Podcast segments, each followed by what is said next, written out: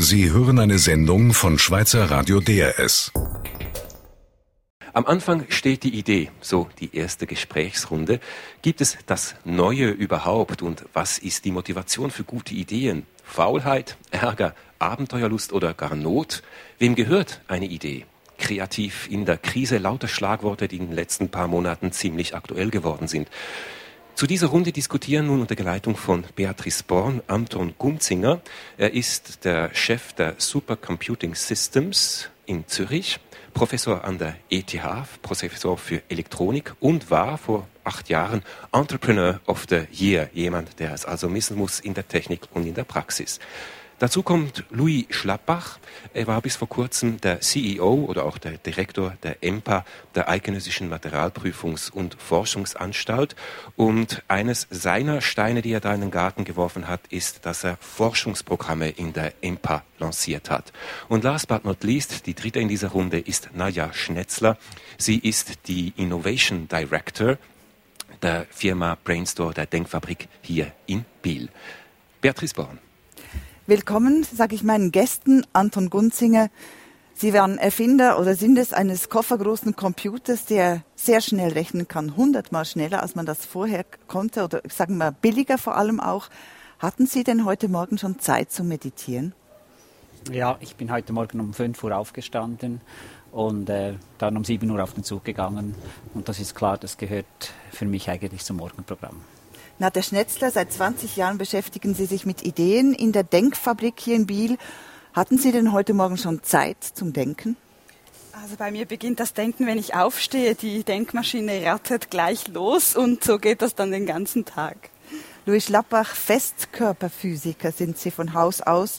Aus der EMPA, der früheren Materialprüfungsanstalt, haben Sie einen Forschungsbetrieb gemacht. Hatten Sie heute Nacht einen Geistesblitz? Ja, mich interessieren immer Phänomene, bei denen Elektronen frei werden. Und da kam die Frage, ist das auch so bei der Reibung?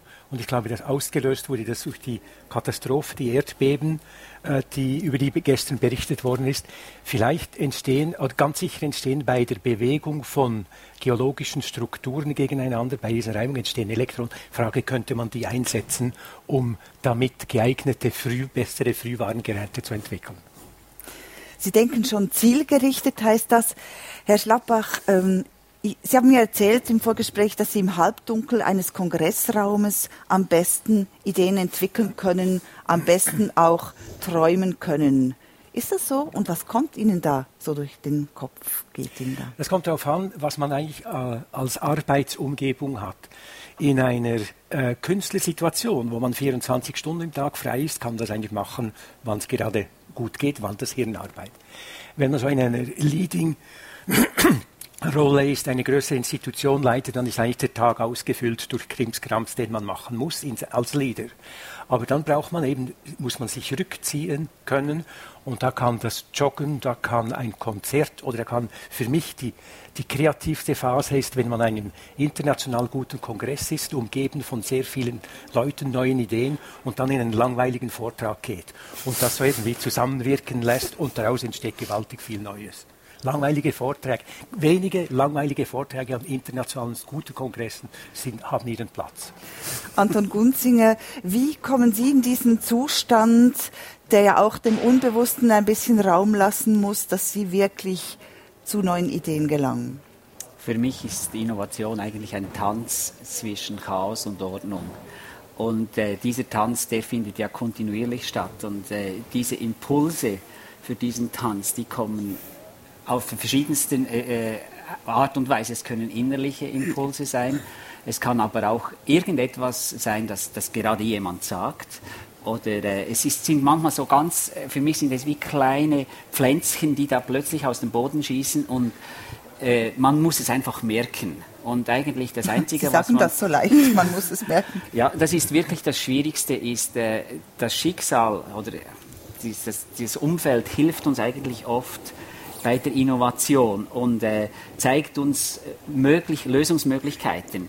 Und es ist dann nur, man muss nur wach sein und diese äh, Impulse wahrnehmen können. Das ist das Einzige, was es braucht. Aber Setzen Sie sich ja, mich direkt einklingen. Da steht vor mir ein Vogelkäfig. Und für mich ist das ein Symbol, äh, wie man es eben eigentlich nicht haben soll. Oder die, die besten Leute, die kreativsten Leute oder eben auch das Pflänzchen, wenn das gut wachsen soll, das muss auf den, in einer guten Umgebung sein. Und wenn man, wenn man arbeitsmäßig in einen derartigen Vogelkäfig eingeschlossen ist, dann wird eben nichts entstehen. Deshalb, je besser die Leute sind, desto mehr Freiraum muss man ihnen geben. Sorry für sein das soll zu unserer Gesprächskultur hier gehören und zu unserer Umgebung. Nadja Schnetzler, was mir aufgefallen ist, wenn man hier in die Denkfabrik kommt, da duzen sich alle. Ist es denn so, dass dieses Duzen auch wichtig ist, um Ideen generieren zu können? Äh, sind, anders gefragt, Hierarchien zum Beispiel, sind das Ideenkiller? Äh, das kann schon sein, dass Hierarchien Ideen killen können, muss nicht sein. Äh, aber bei uns in den Workshops, wo äh, Leute aus verschiedenen Firmen zu uns kommen, da legen wir eigentlich Wert darauf, dass sie sich zumindest für diesen Tag duzen, weil damit auch ein bisschen gezeigt wird, dass die Hierarchien in diesem Moment, wenn wir Ideen suchen, nicht so wichtig und so zentral sind. Sie produzieren hier ja äh, Ideen, wenn Sie sagen, wir, Sie machen das auch zu Ihrem Branding. Sie sagen, hier ist eine Ideenfabrik geht das denn überhaupt? Weil wir haben vorhin gehört, man muss sich auf einen Tanz begeben zwischen Chaos und Ordnung. Wie, wie fabrizieren Sie Ideen? Ja, also wir machen das eigentlich so, dass wir diese Situation, wie Sie Herr Schlappach und Herr Gunzinger äh, geschildert haben, dass wir die künstlich schaffen, dass wir die Leute in eine Lage versetzen, wo sie eben diesen Tanz zwischen Chaos und Kreativität ähm, und Ordnung machen können, wo sie in diese Stimmung kommen, wie in der Konferenz. Ähm, und wir geben ihnen die Möglichkeit, Möglichkeit, völlig frei äh, nachzudenken, mit Ideen einzubringen, Ideen zu entwickeln. Und das geht dann eben auch für Menschen, die sich selber nicht als kreativ bezeichnen würden. Anton Munzinger, klappt das für Sie? Wäre das eine Methode, die Sie sagen, doch, das interessiert mich, das möchte ich auch anwenden für meine Problem Problemlösung? Ja, äh, teilweise wird es, äh, funktioniert es sicher auch und wir machen wahrscheinlich Dinge, die sind ganz ähnlich. Also ich, möchte einen Unterschied noch sagen zwischen Herr Schlappach und, und vielleicht uns zweien hier, also Brainstorm und, und wir. Wir sind ja, wir versuchen Ideen zu generieren, wenn ein Kunde da ist und das will. Also es ist ein klares Bedürfnis, ein Kunde will irgendetwas Neues haben. Wenn es um reine Forschung geht, da gibt es ja noch keinen Kunden, sondern da geht es darum, etwas Neues herauszufinden. Und da ist natürlich eine Hochschule, eine ETH oder so, die haben ganz ein, eigentlich ein anderes Spiel. Bei uns kommt der und sagt, äh, liebe SCS oder liebe Brainstorm, machen Sie mir bitte ein neues Produkt und das muss dann und dann auf dem Markt sein. Und das ist eine andere Aufgabenstellung. Und die Aufgabenstellung hier ist eigentlich äh, schon die Hälfte der Innovation gemacht. Wenn nämlich das Unternehmen kommt und das sagt, dann hat, ist der wichtigste Prozess oder der schwierigste Prozess ist bereits gelaufen. Nämlich der Prozess, dass das Unternehmen überhaupt erkennt, ich brauche etwas Neues. Oh, weil etwas Neues... Also was man will, muss man zuerst herausfinden. Ja, und, und, und, was und was die Aufgabe genau ist, also das stell, stellen wir immer fest, es reicht nicht zu wissen, wir brauchen jetzt eine Innovation, sondern man muss auch ein bisschen wissen, äh, in welche Richtung soll das gehen, was sind denn die Tabus Tabus, was sind die Kriterien, was sind die Einschränkungen. Denn nur wenn ich so ein Spielfeld habe, kann ich darin auch kreativ werden. Mhm. Deshalb äh, funktionieren aus, aus meiner Sicht äh, so Instrumente wie das betriebliche Vorschlagswesen etc. nicht so gut, weil das einfach ein Topf ist, wo man hofft, dass die Leute dann das, was sie in der Badewanne am Morgen als Geistesblitz hatten, da reinwerfen und dann haben wir Äpfel und Birnen vermischt in diesem Korb. Aber eigentlich muss man ja die Innovation strategisch angehen und überlegen, wo wollen wir uns denn hervortun, wo wollen wir etwas Neues schaffen. Aber der Prozess ist auch in der Grundlagenforschung eigentlich eigentlich der gleiche. Es geht darum, dass sich Personen und eine Personengruppe äh, ganz klare Vorstellungen entwickeln über die Fragestellung. Mhm. Äh, und ob das jetzt kommt auf Kundenwunsch, weil man dem Kunden eine Lösung bieten will, oder ob das äh, die Aufgabe des Zeitungsredaktors ist, der morgen die neue Tageszeitung herausbringt, oder ob das die Grundlagenforschung ist, wo sich jemand überlegt, ähm, wie Licht oder elektromagnetische Wellen mit, einer, mit einem Material reagieren. Schlussendlich muss man immer zuerst die Frage, die Fragestellung präzise herausarbeiten. Das ist immer der Anfang.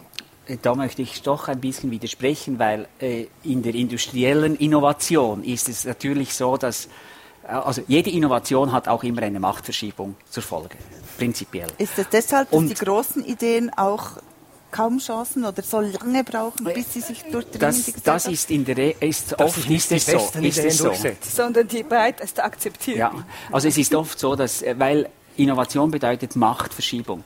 Und Machtverschiebung, und deshalb hat ja auch ein Professor von mir aus gesehen, hat ja eigentlich ein, ein Freipass. Er dürfte eigentlich frei denken. Und das wäre die Idee von einem äh, äh Hochschulprofessor, dass er, er darf spielen, weil die Gesellschaft, wir geben ihm quasi diesen Freipass und sagen, bitte mach mal, lass dir mal was einfallen. Und wir geben ihm noch keine Sanktionen und sagen, übrigens, es gibt dann, äh, es muss noch jemand da sein, der das bezahlt und, und, und, und. Im Unternehmen ist es anders. Da muss eigentlich die Firmenleitung muss dann kommen und sagen, äh, weil sie muss ja ein Budget sprechen schlussendlich und sie muss das wollen und das heißt, sie ist äh, da muss jemand bereit sein, diese Machtverteilung zu wollen. Und wenn da niemand bereit ist, diese Machtverteilung, dann kann man überhaupt nichts tun. Also es gibt, ich habe es beobachtet, es gibt Unternehmen mit extrem guten, innovativen Ansätzen innerhalb des Unternehmens und die haben keine Chance, weil sie einfach Machtverschiebungen mhm. verursachen. Darf ich eine böse Frage einwerfen? Ist die Tatsache, dass viele administrativen Betriebe, ich denke im Moment an den Bau, Bewilligungsprozess, mit dem ich selbst betroffen bin, dass viele administrative Betriebe zu wenig innovativ sind, weil sie eben keine Machtverschiebungen wollen. Ja, oder weil einfach die, der, der, Mensch ist ein Gewohnheitstier. Wenn man sich an das gewöhnt hat, wie es immer gelaufen ist, wird man bequem. Und gerade auch Prozesse äh, äh, anzupassen, ist für mich auch etwas, wo man eigentlich innovativ angehen sollte und mal überprüfen sollte, stimmt das denn noch? Entspricht das denn noch den Bedürfnissen? Und gerade das Baubewilligungsverfahren, das, das hat ja auch Kunden. Ja? Und Kunden, die man verärgern kann mit, mit langweiligen, mühsamen Prozessen. Äh, gerade für solche äh, Bedürfnisse ähm, ähm, braucht es eben auch Denkstrukturen. Denkstrukturen sich aufmachen, sich selber auch aufmachen, neue Ideen zu finden. Anton Gunzinger, woher kommt denn bei Ihnen die Motivation für Neues? Ist es Faulheit, Ärger, Konkurrenzdruck, Abenteuerlust, der Wille, Grenzen verschieben zu wollen? Es ist wahrscheinlich eine, eine Mischung von allem. Also eigentlich möchten wir ja von Haus aus gar nicht kreativ sein, weil äh, wenn man, sobald man innovativ ist, verlässt man die Komfortzone. Und wenn man die Komfortzone dann äh, verlässt, dann wird es ungemütlich. Auf der anderen Seite immer in, äh, in seinem Nest zu bleiben, ist auch langweilig. Und deshalb äh, ein bisschen da die, die Grenzen auszuloten, das ist ja interessant. An, an, den Grenzen passiert eigentlich etwas Neues. Und das finde ich äh, extrem spannend. Und äh, es gibt natürlich dann auch ein, muss ich ehrlicherweise gestehen, auch ein Lustgewinn, wenn einmal eine Innovation gelingt. Also das ist natürlich... Haben Sie da ein Beispiel? Ich erinnere mich noch, als wir mit AGFA zusammen das erste digitale Fotolabor gebaut haben und dann war in einem Geschäft war das Fotolabor und stand da und wir standen davor und wir sahen, es funktioniert tatsächlich. Äh, wir haben es fast nicht geglaubt, oder? Und das ist, das tut einem dann schon wahnsinnig gut, oder? Wenn man sieht, es geht tatsächlich, oder es, äh, wenn wir für ein, für das Schweizer Fernsehen zum Beispiel haben wir das digitale Archiv gebaut und wir sehen dann, die Journalisten arbeiten alle damit und man sieht in diesem Raum und wie sie damit produktiv sind, dann hat man Freude. Wirklich, das macht einem Spaß. Lust, Lust ganz sicher ein wesentlicher Teil da drin in, als Komponente zur Kreativität. Genauso aber natürlich ein Stück weit Ambitionen. Ambitionen, die ein Sportler in, in, in seiner Leistung ausdrückt, aber die ein Intellektueller halt eben in der intellektuellen Leistung ausdrückt. Und dazu gehört durchaus auch äh, ein Stück weit der, der Kampfwille zeigen, dass man mindestens so gut oder besser ist als die anderen in einem gewissen Thema. Und das gilt im, im, äh, in, in Brainstorm, das gilt in in die, dieser Entwicklungsstrategie und das gilt in der Grundlagenforschung auch unter dieser internationalen Kompetenzkampf. Der, der, mhm. da, das ist sehr, sehr befriedigend, wenn man dort, wenn man dort geeignet mitmachen kann. Aber dann kommt doch eigentlich als Werkzeug. Sie haben ein Stichwort gebracht, ziemlich am Anfang äh, von, von den Denkprozessen mhm. und wie sich das geändert hat, nicht mehr im stillen Kämmerlein. Ich glaube eigentlich, für die Innovation ist ganz, ganz wesentlich geworden, dass man akzeptiert, äh, parallel zu arbeiten. Altså, Kilkedag. Det vil si, det noen ting naturlig at det med en parallell computing.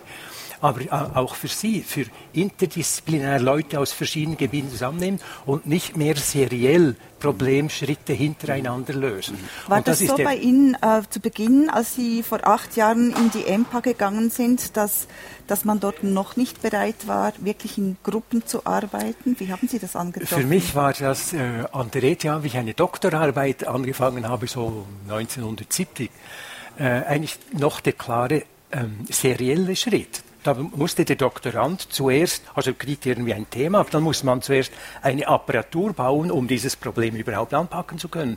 Und wenn das gut ging, hatte man das nach zwei Jahren erledigt.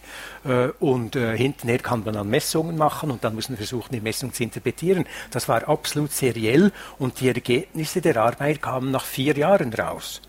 Ähm, heute wird auch schon in einer Doktorarbeit, oder für mich ist das einer der wenigen Vorteile von europäischen Forschungsprogrammen, Projekten, dass man dort eigentlich durch Zusammenspiel von Kompetenzen von ganz verschiedenen Institutionen viel schneller zum Ziel kommt, als wenn man jeden Schritt selber erarbeiten müsste. Die, diese Beschleunigung ist eigentlich auch so unser Thema. Also dieses, dieses, äh, dieses Resultat die Idee, die der Kunde braucht, so schnell wie möglich zu entwickeln, in einem bestimmten Zeitraum, durch das Zusammenbringen von verschiedenen Blickwinkeln, von provokativen Gegenelementen, dass da eben das Neue entstehen kann.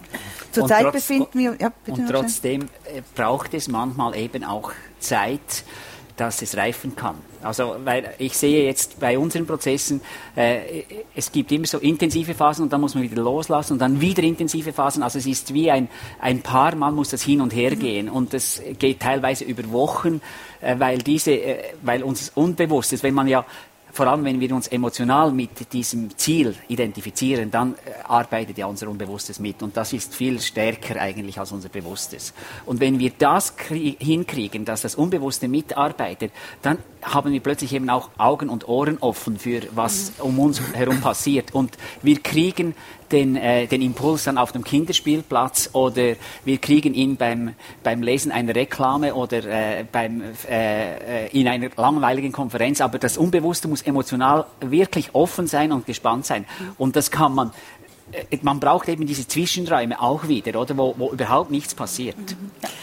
Wie das erkennt man, Entschuldigung, Sie haben gesagt, gesagt äh, dass, dass die Schwierigkeit, eine der Schwierigkeiten, nehmen wir mal jetzt an, wir haben eine gute Idee, dieser Prozess ist abgelaufen, wie Sie ihn beschrieben haben, Herr Gunzinger. Wie erkennt man jetzt aber, dass das wirklich eine Idee ist, die auch das Zeug zur Innovation hat? Wie macht man das, Herr Schlappbach? Haben Sie Beispiele vielleicht auch dafür, dass äh, eine Idee es nicht zu einer Firma gebracht hat, die dann daraus auch ein Produkt herstellt? Ich komme zurück zum Thema, das ich erwähnte. Wie entstehen freie Elektronen? Darauf basiert sehr vieles in der Kommunikationstechnologie. Die ganze Elektronik basiert auf Elektronen, die sich bewegen können. Und da gibt es äh, neue Technologien, zum Beispiel für Elektronenemitter, die man in geeigneten Geräten einsetzen kann. Und da gibt es Firmen, die nutzen das. Äh, wir haben zum Beispiel in der Schweiz Aufgabe der KTI, zu helfen, derartigen Ideen mhm. in Firmen zu Produkten zu verhelfen. Aber da gibt es Firmen, die sich konsequent weigern, neue Ideen überhaupt aufzunehmen, weil sie viel lieber eine ganz kleine inkrementelle Verbesserung des bisherigen machen wollen und ein neues Gehäuse rundherum. Was natürlich das Schwierige ist, ist, am Anfang hat man nur ein Bauchgefühl. Das ist ja das Verrückte, weil man weiß es ja nicht. Weil, äh, wenn Sie über, einen, äh, über die Alpen gehen müssen und Sie sind der Erste, der über die Alpen gehen will, dann haben Sie nur das Gefühl, da könnte ein Weg sein. Und dann schicken Sie mal Leute los, die versuchen zu, und Sie glauben, Sie wissen es ja nicht, oder? Weil sonst wissen Sie ja das schon zum Voraus. Und dann schicken Sie vielleicht ein Team los und sagen, gehen Sie mal da darüber, oder? Und jetzt kommt es auch darauf an, wie, wie äh, fast wie, äh, wie äh, wie erfolgreich will dieses Team sein? Weil es, äh, wenn es, ein, wenn es erfolgreich sein will, dann finden sie fast für alles eine Lösung.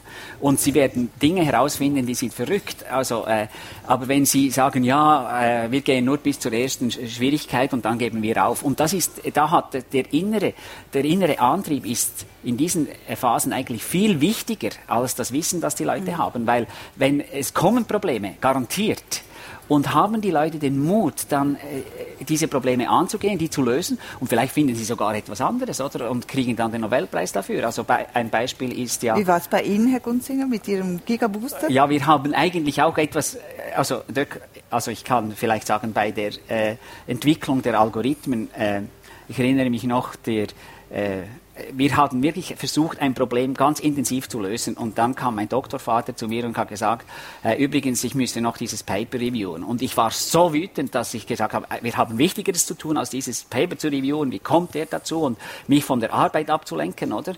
Und äh, er hat dann so lange gemacht, bis ich das tun musste. Und da war interessanterweise genau in diesem Paper die Lösung von einem der Probleme, die wir hatten, oder? Und äh, ich wollte die Lösung, aber dieses Auftun, das ist extrem wichtig hat für mich auch etwas mit Kultur, also jetzt in unserem Bereich, in dem wir arbeiten, mit Firmenkultur zu tun. Ihre Firma, Frau äh, Schnetzler, muss man ja sagen, ist geschrumpft. Sie haben die Krise, glaube ich, als eine der ersten auch gespürt. Haben Sie denn jetzt auch mehr Zeit überhaupt zum Nachdenken und in sich zu gehen, wie Sie die Zukunft anpacken wollen? Ja, natürlich. Also müssen wir uns damit befassen, wie, wie arbeiten wir in Zukunft. Aber das läuft laufend. Wir haben uns äh, angepasst. Wir haben unsere Produkte angepasst an, an die neuen Bedürfnisse, die wir sehen im Markt. Äh, aber mehr Zeit zum Denken haben wir nicht. Das muss einfach nebenher laufen, neben den Projekten. Und oft ist es auch so, weil wir in viele, viele Branchen reinsehen, sehen wir natürlich auch, haben wir diese Inspirationen auch aus den verschiedenen Projekten, dass wir sehen, ah, die packen das so an, das könnte uns inspirieren. Also insofern haben wir diese, dieses Beispiel, wie wir jetzt gehört haben, dass man offen sein muss für das Neue sehen wir jeden Tag bei unseren Kunden natürlich gute Beispiele, wo man dann auch sich etwas davon abschneiden kann.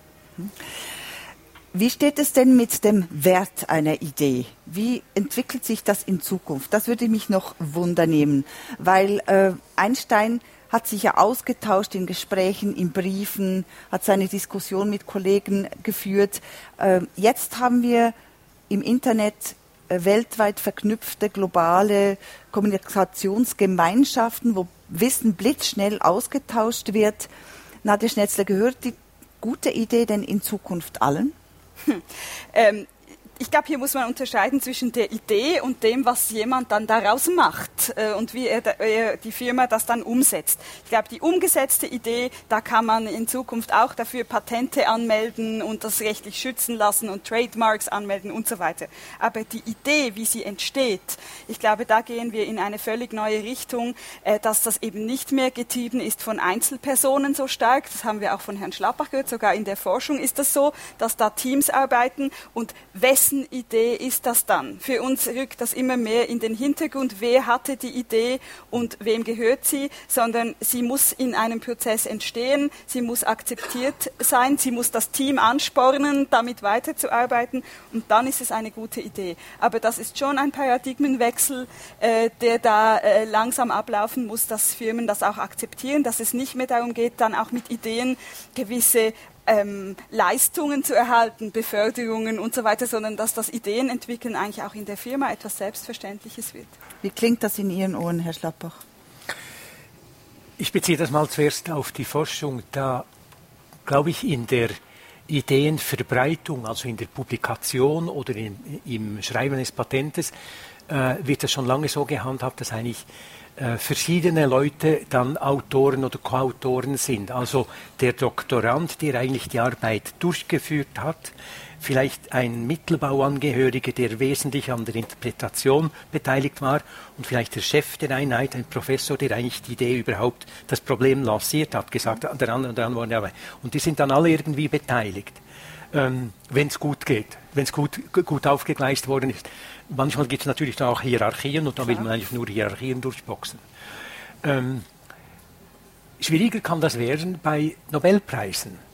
Bis jetzt sind eigentlich Nobelpreise fast immer an eine Person hin und wieder an, an zwei Personen fürs gleiche Thema vergeben worden. Und eine, einen Nobelpreis äh, verleihen, beispielsweise für eine wesentliche Entdeckung, die zum Beispiel in Genf herauskommen könnte mit der neuen Großmaschine, die zuerst einmal äh, noch ein Problem äh, gehabt hat, ein halbes Jahr lang. Und, und da arbeiten sehr, sehr viele Leute dran. Und dort zu entscheiden, wenn jetzt das zu einer gewaltigen Erkenntnis führen würde, die Nobelpreiswürdig ist, dort zu entscheiden, äh, gibt man jetzt den Preis wirklich einer einzelnen Person oder zwei? Oder gibt man ihn, wie beim äh, internationalen Klimakonferenz, gibt man ihm eigentlich einen ganzen, ein riesen Team von 50 Leuten, das dann so entscheidet, die in der Forschung kommen werden? Mhm. Bei uns, wir sind wir arbeiten ja im Auftrag und machen Innovationen im Auftrag von einer Firma und die wollen gerade nicht dass es publik wird, äh, solange das Produkt nicht auf dem Markt ist. Und sie wollen auch, wenn es auf dem Markt ist, nicht, dass die Innereien da bekannt gegeben werden. Also da ist eigentlich Vertraulichkeit das A und O. Und wir haben in der Regel sogar eine gewisse Konkurrenzklausel, dass wir eine bestimmte Zeit auf diesem Gebiet dann nichts mehr machen dürfen, damit man nicht äh, die Konkurrenz da vorantreiben könnte, oder? Das heißt, manchmal muss man auch schweigen können. Unbedingt, unbedingt. Hörpunkt. Innovativ. Innovativ. Neu hoch 2. Von der Idee zur Innovation. Der Hörpunkt live aus einer Denkfabrik in Biel. Wenn man mal eine Idee hat, dann ist der Weg zur Umsetzung bis zum Erfolg ein harter und auch ein langer. Davon können berichten Martin Wegelin. Er ist Erfinder des Systems Trinkwasser aus Sonnenkraft. SODIS. Er ist Bauingenieur und Mitarbeiter der Eidgenössischen Anstalt für Wasserversorgung, Abwasserreinigung und Gewässerschutz, EAWAG abgekürzt. Und William Lüthi. Er ist Coach für Firmengründer mit Venture Lab heißt sein Unternehmen. Coach für Firmengründer in der Anfangsphase, also genau in der Phase, wo die Idee steht, aber das ganze Gefährt noch nicht wirklich fährt. Odette Frei. Martin Wegelin, starten wir doch mit einer Zahl, mit einer ganz dramatischen Zahl. Jeden Tag sterben 4000 Kinder an den Folgen von Durchfall. Der Grund ist meist verschmutztes Trinkwasser. Sie arbeiten jetzt an einer Lösung. Sie haben SODIS entwickelt. Das ist die Abkürzung für solare Wasserdesinfektion. Sie arbeiten jetzt seit 18 Jahren an der Entwicklung und jetzt auch an der Einführung von diesem System. Es ist nicht ganz einfach, darüber werden wir dann später noch sprechen. Zuerst verraten Sie uns doch bitte einmal, was treibt Sie persönlich an, jetzt seit 18 Jahren an dieser einen Idee zu arbeiten? Als Bauingenieur habe ich zuerst mal in der Schweiz gearbeitet, habe nachher ein Nachdiplomstudium gemacht in Holland und bin dann raus in die weite große Welt. Ich habe in Dar es Salaam in Tansania an der Universität äh, Schule gegeben und mich dort eben mit der Siedlungswasserwirtschaft auseinandergesetzt. Und dort auch gesehen, wie die Leute eigentlich äh, mit äh, verschmutztem Trinkwasser in Kontakt sind, äh, was für Probleme das die haben. Äh, ich war, lebte dort mit meiner Familie, mit äh, meiner Tochter Milena und äh, sie spielte nach, natürlich mit den Nachbarskindern auch. Und eines Tages starb dann ihr Spielkamerad an einem heftigen Durchfall. Mhm. Ein Durchfall, und als wir zurückkamen in die Schweiz, äh, wollte ich auf diesem Gebiet weiterarbeiten und bin dann an der EAWAG, am Wasserforschungsinstitut des ETH-Bereiches, tätig geworden, um einfache Wasseraufbereitungsverfahren zu entwickeln. Es ist also ein ganz persönliches Erlebnis. Man kann vielleicht sagen, eine Art Schlüsselmoment. Sie haben dort gearbeitet, Sie haben die Probleme der Leute wirklich aus nächster Nähe gesehen, ganz nah. William Lüthi, in Ihrer Tätigkeit bei Venture Lab treffen Sie viele Wissenschaftler, viele Forscher mit guten Ideen. So guten Ideen, wieso dieses ist, wir hören es dann später. Und diese Forscher, die wollen eigentlich ihre Ideen aus den Labors zu den Leuten bringen. Soll ein Produkt werden, das sich verkaufen lässt, in dem vielleicht auch Geld verdienen kann, dann hoffentlich. Sie versuchen also diesen Wissenschaftlern das Einmaleins des Unternehmertums beizubringen, eine neue Welt zu eröffnen. Erleben Sie das häufig, dass gerade diese Forscher, die mit den Ideen kommen, dass sie so einen ganz persönlichen Bezug haben zu dieser Idee? Ich denke, es ist oft eine der Triebfedern, um äh, wirklich sein Herzblut da reinzubringen, dass man einen persönlichen Bezug hat. Äh, das ist auch wichtig, um eben langfristig dann dran zu bleiben klassischerweise aus der, äh, aus der Wissenschaft oder aus der Akademie kommen natürlich viele Projekte auch aus der Forschungstätigkeit, wo man sicher Interesse dafür hat, aber jetzt nicht so eng verbunden ist wie jetzt Herr Wegelin durch so einen äh, Schicksalsschlag äh, sicher da äh, beeinflusst wurde. Mhm. Diese Forscher, die haben ja auch schon viel Zeit in ihre Idee gesteckt, wenn sie dann mhm. zu Ihnen kommen stellen Sie manchmal fest, vielleicht hängt deren Herz fast zu sehr an einer bestimmten Idee oder ist es vielleicht teilweise eine fixe Idee? Man muss sie erstmal ein bisschen wieder lösen von einer ganz konkreten Vorstellung, ihn woanders hinführen. Erleben Sie das auch? Was sicher äh, meistens der Fall ist, ist, dass natürlich die Leute mit einem technischen Hintergrund, Naturwissenschaftler, dass die schon eher die, die Technik interessant finden und weniger äh, die wirtschaftlichen Aspekte dahinter, wie verdiene ich effektiv mal äh, Geld damit. Das ist auch einer äh, der Dinge, die wir dann versuchen eben äh, zu entwickeln mit den Leuten zusammen, dass sie die, die Möglichkeiten sehen, dass sie das Interesse auch in diesen wirtschaftlichen äh, Zusammenhänge äh, entwickeln.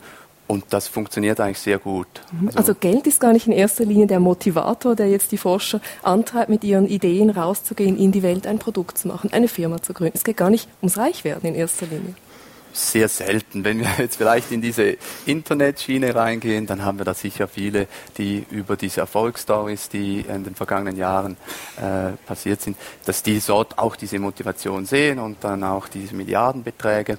Aber in der Regel geht es diesen Leuten schon eher um, um, um die Technik, um auch irgendwo einen Nutzen zu stiften äh, in der Welt. Also ein bisschen Weltverbesserung gehört zu einem Unternehmer dazu, kann man sagen. Ich würde aber sagen, dass äh, Forscher eigentlich nicht äh, Forschung zum Selbstzweck machen müssen, sondern unserer Gesellschaft äh, dienen sollten, dass das auch umgesetzt wird, die, mhm. die Forschungsresultate, also dass das nicht einfach äh, stehen bleibt und dass dann das archiviert wird in Bibliotheken und so weiter, sondern dass man das eben umsetzen kann. Forschung für die Gesellschaft raus aus den Elfenbeinturm, wirklich was braucht die Gesellschaft eigentlich diese Frage im Kopf, finden Sie? Das gehört in den Kopf eines guten Forschers sozusagen. Ja, ich glaube schon. Also äh, die Forschung wird ja auch mit öffentlichem Geld finanziert und da haben wir einen Auftrag, das wirklich äh, auch äh, eben der Gesellschaft zu dienen. Sie haben diesen Schritt gemacht aus dem Labor raus. Sie sind jetzt ein, ein Social Entrepreneur, kann man sagen. Sie wollen nicht Geld verdienen bis jetzt, ist das nicht Ihr Ziel. Es ist eigentlich Entwicklungshilfe. Sprechen wir jetzt über dieses SODIS. Eigentlich ist es eine ganz simple Technologie. Die Hauptprodukte stehen hier auf dem Tisch vor uns. Es ist eine PET-Flasche, es ist Wasser, es ist Sonnenlicht. Sonnenlicht haben wir hier drin auch ein bisschen. Können Sie erklären, wie das eigentlich funktioniert, das, dieses Prinzip? Ja, ich bin natürlich sehr froh, Frau Frey und Herr Lütti, dass ich das ein bisschen hier äh, vorstellen kann, wenn ich da zum Fenster rausschaue, in den schönen Herbsttag da, wo die Sonne scheint, das ist eigentlich unser Partner, die Sonne die Sonne, die äh, eigentlich das Leben auf Erde ermöglicht, die den Weiß Wasserkreislauf, äh, die Natur, die Pflanzen äh, äh, wachsen lässt und so weiter. Und die Sonne ist auch der Partner äh, für das Prinzip der solaren Wasserdesinfektion. UVA-Strahlen, äh, die äh, sind bakterizid, die sind keimabtötend. Und wenn äh, die Menschen in diesen Entwicklungsländern eben äh, verkeimtes Wasser trinken müssen, dann kann man diese, äh, dieses verkeimte Wasser in Flaschen abfüllen, es für sechs Stunden vom Morgen bis am Abend an die Sonne legen und die Durchfallerreger, die Bakterien und Viren werden damit mit dem Sonnenlicht abgetötet. Also wirklich verblüffend einfach. Am Morgen fülle ich in eine leere PET-Flasche verschmutztes Flusswasser zum Beispiel, lege sie dann auf mein Hausdach vielleicht und wenn ich am Abend nach Hause komme, ist es Trinkwasser. Es ist so simpel. Ja, das ist simpel, die Technik, oder? Die Technik, äh, die wir vor 18 Jahren entwickelt haben im Labor äh, mit Feldversuchen und so weiter. Technik, die kann man kontrollieren mit einer Uhr, sechs Stunden. Mhm. Man kann äh, den äh, äh, Thermometer ins Wasser stellen und sehen, wie warm das Wasser wird. Aber nicht so simpel sind die Menschen, die Zielbevölkerung, äh, die man anleiten muss, sie auf äh, das Problem aufmerksam machen muss, weil diese Menschen in Entwicklungsländern, die wachsen mit dem Durchfall auf. Für sie ist das normal, dass ein Kind jede zweite Woche Durchfall hat. Die wissen gar nicht, warum dass sie Durchfall haben. Dass man da zuerst mal mit ihnen äh, äh ja, diskutieren äh, muss, was die Übertragungswege sind. Es braucht erst Information, eine Bewusstseinsbildung. Genau. Und äh, nachher muss man dann ein bisschen rumschauen, ja, was könnten wir jetzt verändern in diesem Haushalt, in diesem Hof? Ist es vielleicht die Nahrungsmittelzubereitung? Ist es die persönliche Hygiene? Ist es die Fäkalienentsorgung oder ist es auch die Trinkwasserqualität? Es reicht also nicht einfach, dieses Produkt so den Leuten hinzustellen und zu sagen, hier habt ihr eine tolle Idee, wir gehen wieder. William Lüthi, wenn Sie jetzt von dieser Idee erfahren hätten, ganz am Anfang, sagen wir vor, vor zehn Jahren, man weiß, das Problem ist riesig. Eine Milliarde Menschen auf der Welt haben keinen Zugang zu sauberem Trinkwasser. Sie hören von dieser verblüffend einfachen Technik, die eigentlich nichts kostet. Es ist Abfall, es ist eine leere PET-Flasche. Hätten Sie da in die Hände geklatscht und gesagt, prima, das läuft von alleine sozusagen. Von alleine läuft im Prinzip eigentlich äh, fast gar nichts. Das ist das äh, Problem äh, schlussendlich.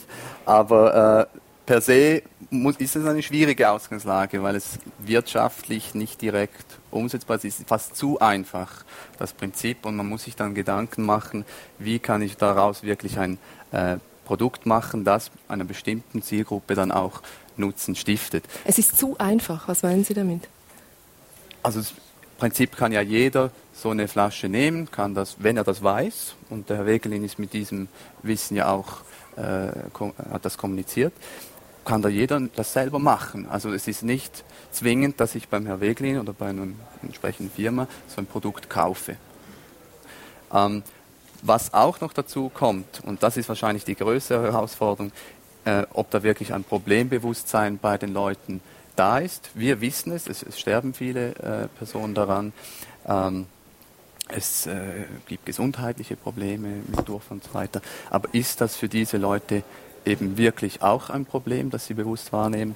Und was sind dann die entsprechenden Nutzen, die bei ihnen entstehen? Und die müssen wir ihnen geben. Wir haben die Produktleistung, die sagt, wir können dieses äh, Wasser mit diesem Prinzip äh, nicht steril machen, aber keimfrei trinkbar. und so weiter mhm. trinkbar machen. Nun ist die Frage, äh, was sind die individuellen Nutzen, die bei diesen Personen entsteht. Wenn ich sage, ich habe dreimal weniger Durchfall, mh, hm, ja, ich habe damit leben gelernt, da bin ich nicht bereit, jetzt dafür Geld auszugeben. Wenn ich es gratis kriege, wieso nicht? Äh, aber das sind so die Mechanismen, mhm. die schlussendlich spielen. Vielleicht eine sehr schwierige Situation jetzt, Herr Wegelin. Sie kennen zwar die Situation in Entwicklungsländern, Sie haben selber dort gearbeitet, aber man kann sagen, Sie sind doch jetzt hier als Schweizer Wissenschaftler ein Stück weit weg von Ihrem Zielpublikum. Wie haben Sie das geschafft, die Leute kennenzulernen, zu wissen, was die bewegt, was sie wollen, wie sie wirklich ihnen dieses Produkt, dieses Sodis, Sie verkaufen es ja nicht, oder? Sie geben es ihnen, es wird finanziert durch äh, Spenden, es läuft mit NGOs. Wie haben Sie das gemacht, Nähe zu Ihrer Zielgruppe herzustellen? Seit acht Jahren äh, sind wir jetzt daran, diese Methode in Entwicklungsländern zu verbreiten. Oder sind in mehr als 30 Entwicklungsländern tätig, haben etwa drei Millionen Menschen erreicht, die SODIS nutzen. Das ist noch ein Tropfen auf den heißen Stein. Also wenn wir von dieser Milliarde Menschen hören, die kein Trinkwasser haben. Den Tropfen auf den heißen Stein. Sie dachten auch, es würde schneller gehen. Eigentlich. Es würde schneller gehen, dass das ein Selbstläufer wird, oder? Die Methode ist ja einfach, genial, genial einfach. Also das man sollte da äh, kommen. Aber mein Problem ist nicht die Kommunikation mit Ihnen, sondern mit der Frau im Sahel oder mit dem äh, Reisbauer in Indonesien oder mit dem Altiplano, äh, dem äh, Campesino im Altiplano oben, oder? Dass er von dieser Methode weiß. Und wir arbeiten mit äh, NGOs, Nichtregierungsorganisationen, die im Gesundheitsbereich tätig sind, mit Sozialarbeitern, mit internationalen Hilfswerken oder mit der Regierung, um diese Methode zu verbreiten. Unser Problem ist, dass diese Methode so einfach ist. Das kann doch nicht funktionieren. Die oder? Leute glauben Ihnen das nicht? Das, ja, und da braucht es eben sehr viel äh, Bewusstseinsbildung und dann auch äh, äh, Ihnen zeigen, dass äh, mit Laboranalysen, dass das Wasser wirklich äh, trinkbar ist. Die Direktorin eines Hilfswerkes in Tamil Nadu, die mit ihren äh, Feldmitarbeitern das Projekt verbreitet, die will, dass ihre Sozialpromotoren auch dieses Sodiswasser trinken und nicht Wein äh, äh, trinken und, und, Wasser predigen, mhm. oder? Und, äh, und auch wenn ich auf äh, so Reisen gehe und ich da eingeladen werde und sage, ja, are you are coming from Switzerland, taste my water dann schaue ich ein bisschen rum und wenn ich merke, dass diese Frau das Ganze im Griff hat, dann trinke ich das Wasser, dass man mit Beispielen äh, äh das eben auch äh, promovieren mhm. kann. Also Sie machen wirklich sehr viel in Kontakt mit der Bevölkerung. Es gibt ja auch so Rollenspiele, die dann mit den Kindern zum Beispiel gemacht werden. Sozialarbeiter gehen wirklich von Haustür zu Haustür. Es ist ein riesiger Aufwand, eigentlich ein gutes Produkt und der Erfolg, Erfolg ist, äh, erlauben Sie mir das so Mittel. Gibt es jetzt vielleicht eine Idee, eine neue ähm, Idee, könnte man das vielleicht neu lancieren? Überlegen Sie sich mal, etwas ganz Neues auszuprobieren. Genau. Sie sagen, es ist zu harzig vielleicht so. Eben, also äh, wir arbeiten ja jetzt auf dem kar karikativen äh, Strategie, also das mit Hilfswerken und so weiter. und versuchen jetzt auch neue Strategien äh, einzuführen weil in diesen Ländern hat eigentlich jeder ein Trinkwasserqualitätsproblem. Man weiß nicht, was also aus dem kommt. Auch die Mittelschicht ja. und so weiter. Und wir denken jetzt daran, dass äh, neben der Verbreitung über Hilfswerke und so weiter man vielleicht auch den Privatsektor äh, einbeziehen kann und mit einem Produkt äh, auf den Markt kommt, das auch das Sonnenlicht eigentlich braucht, um das Wasser zu, zu desinfizieren. Mhm. Eine andere äh, Frage, die uns immer wieder gestellt wird, ja, ist das Wasser jetzt wirklich äh, trinkbar? Sind da die Bakterien äh, und die Viren abgetötet, die Durchfall erzeugen? Und äh, um das nachzuprüfen, braucht es vielleicht auch Hilfsmittel, dass man das machen kann, Produkte, äh, die den Leuten die auch die Sicherheit geben. Also kann man sagen, es eine neue Schiene haben Sie jetzt vor Augen, nämlich nicht mehr rein über den karitativen Weg, über NGOs, sondern in den kommerziellen Sektor vorzustoßen, auch vielleicht Geld zu verdienen, weil es gratis nicht geht. Das ist ja eigentlich verrückt. Also es wird etwas gratis angeboten, es läuft harzig und jetzt haben Sie das Gefühl, mit Geld könnte es besser gehen. William Lüthi, Sie haben ja viel mit äh, Ideen zu tun, wo man auch Geld am Schluss verdienen will. Wir haben jetzt gehört, so, die soll ein Produkt werden, das die Leute kaufen, bei sich zu Hause aufstellen. Die Mittelschicht soll das kaufen. Wie könnte man diese Leute überzeugen? Ist das überhaupt ein Markt? Also grundsätzlich muss man mal sagen, vielleicht ist ja gerade das Problem, dass es gratis ist, weil was nichts kostet, ist oftmals auch nichts wert oder das nehmen wir zumindest äh, so wahr. Ähm, die große Herausforderung äh, ist es sich, also ob es einen Markt gibt kann ich aufgrund der Akt meines Wie aktuellen Wissens kann ich, kann, kann man das äh, herausfinden? Man muss äh, vielleicht so wirklich vor Ort hingehen, mit den Leuten sprechen, wie reagieren die, vor allem die spezifische Schicht, die er jetzt auch anspricht, äh, was wären die schlussendlich auch bereit zu bezahlen. Also nicht irgendwelche Studien für viel Geld kaufen, sondern wirklich halt vor Ort eine, eine repräsentative oder annähernd repräsentative Gruppe zusammenstellen und die mal eins zu eins befragen. Vielleicht mit einem Prototyp schon hingehen und den Leuten zeigen, also so sieht das Idealerweise. aus. Idealerweise, vielleicht sogar eine Studie machen und das mal mit in den Alltag auf den Weg geben und schauen, funktioniert das. Da sind wir dann ja schon recht weit. Ähm, also insofern, ob ein Markt besteht oder nicht, entscheidet sich dann, wenn die Leute wirklich äh, kaufen. Äh, die Herausforderung hier wird sein, ähm, ein Produkt zu erstellen, das zu einem annehmbaren Preis anzubieten ist, auch mit den ganzen Zusatzleistungen, äh, eben mit gewisser Sensorik, die dann noch. Äh, also eine Sensorik, die zeigt, ob das Wasser wirklich dann genau, sauber ist. Äh, ob das wirklich so günstig produziert werden kann, auch in der großen Masse dann, dass es schlussendlich ein Geschäft wird. Und wenn ich sage ein Geschäft, dann muss es nicht, äh, dann müssen wir nicht reich werden damit, sondern es soll sich einfach selber tragen. Und die Erfahrung hat einfach gezeigt, dass äh, auch äh, soziale Unternehmen, also mit sozialen Absichten, äh, sich schlussendlich selber tragen müssen und sonst werden sie nicht lange existieren.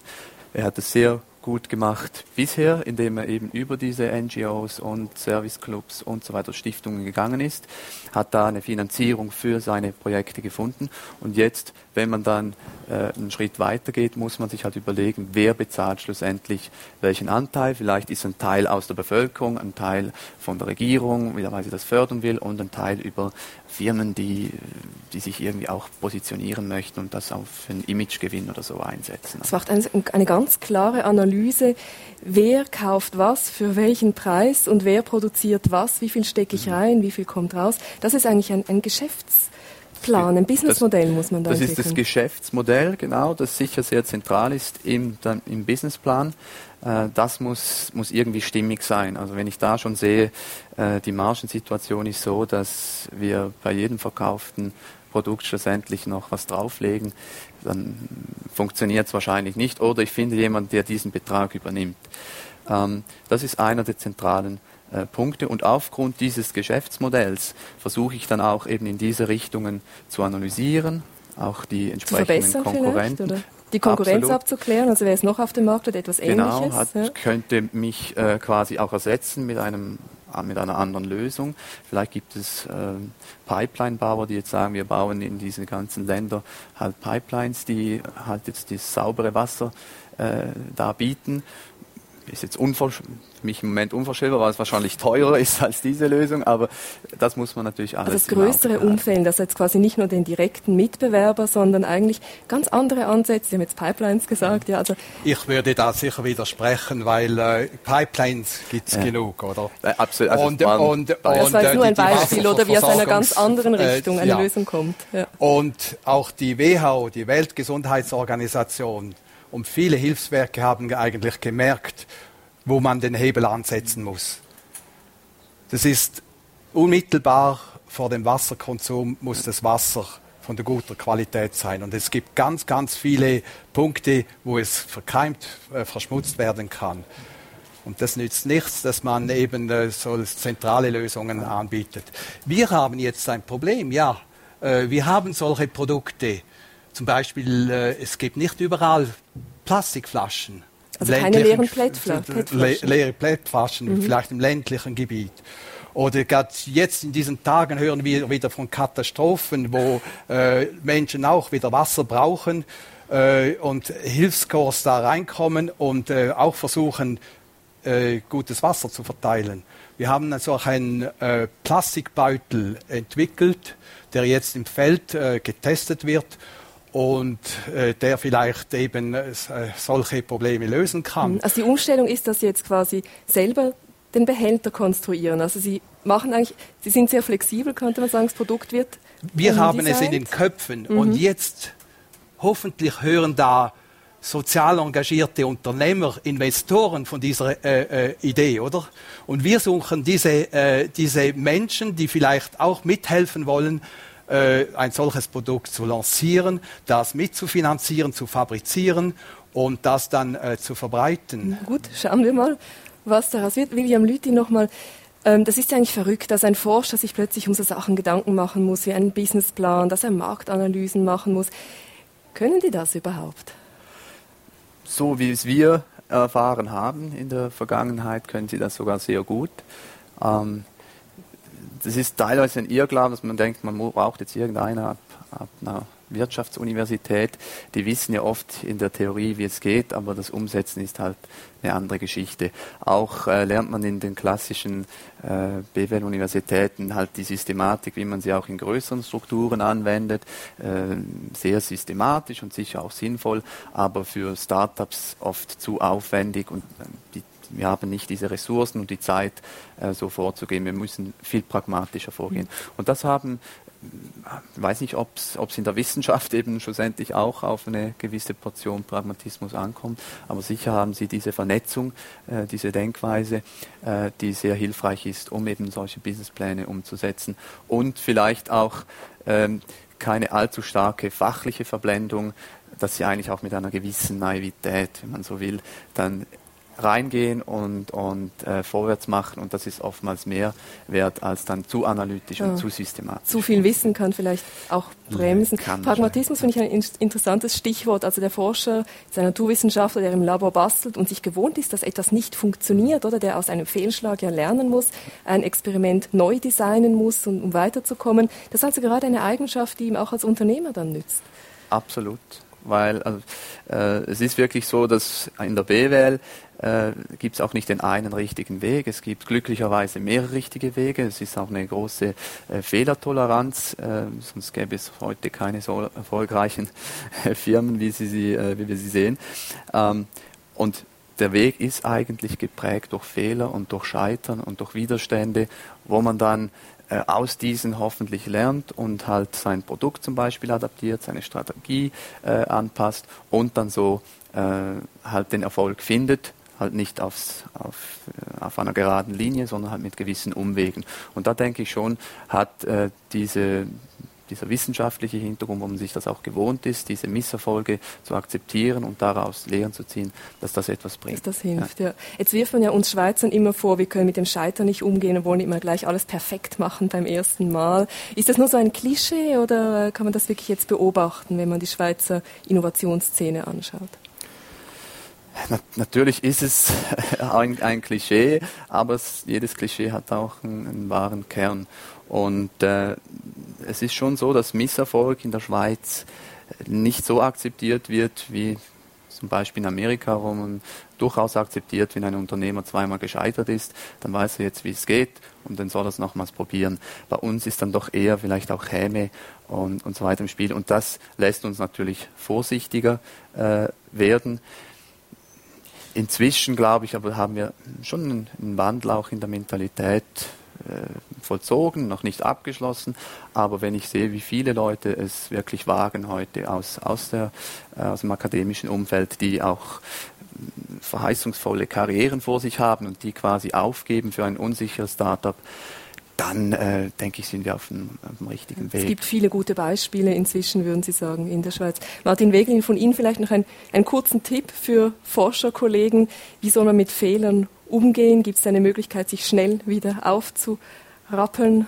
Haben Sie da etwas? Ich glaube, dass ein Forscher immer im Team arbeiten muss, oder? Und dass da jeder seine Rolle hat, sein Fachgebiet. Und äh, meine Aufgabe ist ein bisschen eben, äh, solche Experten zusammenzubringen. Das sind auch die Sozialwissenschaftler, die kommen, das sind die, äh, äh die Trinkwasserspezialisten, die Kommunikationsspezialisten.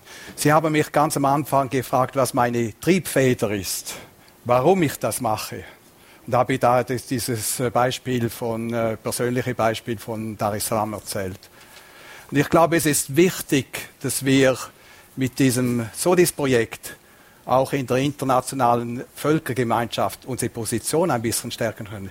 Die Schweiz hat ja eine humanitäre Tradition. Oder denken wir an Henri Dunant, an Albert Schweitzer und so weiter. Und wie, wie wir da beitragen können, eben mit einer solch einfachen Methode, vielleicht zusammen mit der Privatwirtschaft die Gesundheitssituation in Entwicklungsländern verbessern zu helfen, dann haben beide gewonnen. Mhm, also die Menschen in den Entwicklungsländern wie auch wir in der Schweiz. Mhm, also möglichst sein Herz dranhängen, sich in einem größeren Umfeld begreifen, aus Fehlern lernen, flexibel sein. Wir haben klar gesehen, glaube ich, vielen Dank Martin Wegelin, vielen Dank William Lüthi. Eine gute Idee setzt sich nicht automatisch durch. Es ist sehr tricky, es braucht sehr viel mehr. Hörpunkt. Innovativ. Innovativ. Neu hoch 2. Von der Idee zur Innovation. Der Hörpunkt live aus einer Denkfabrik in Biel.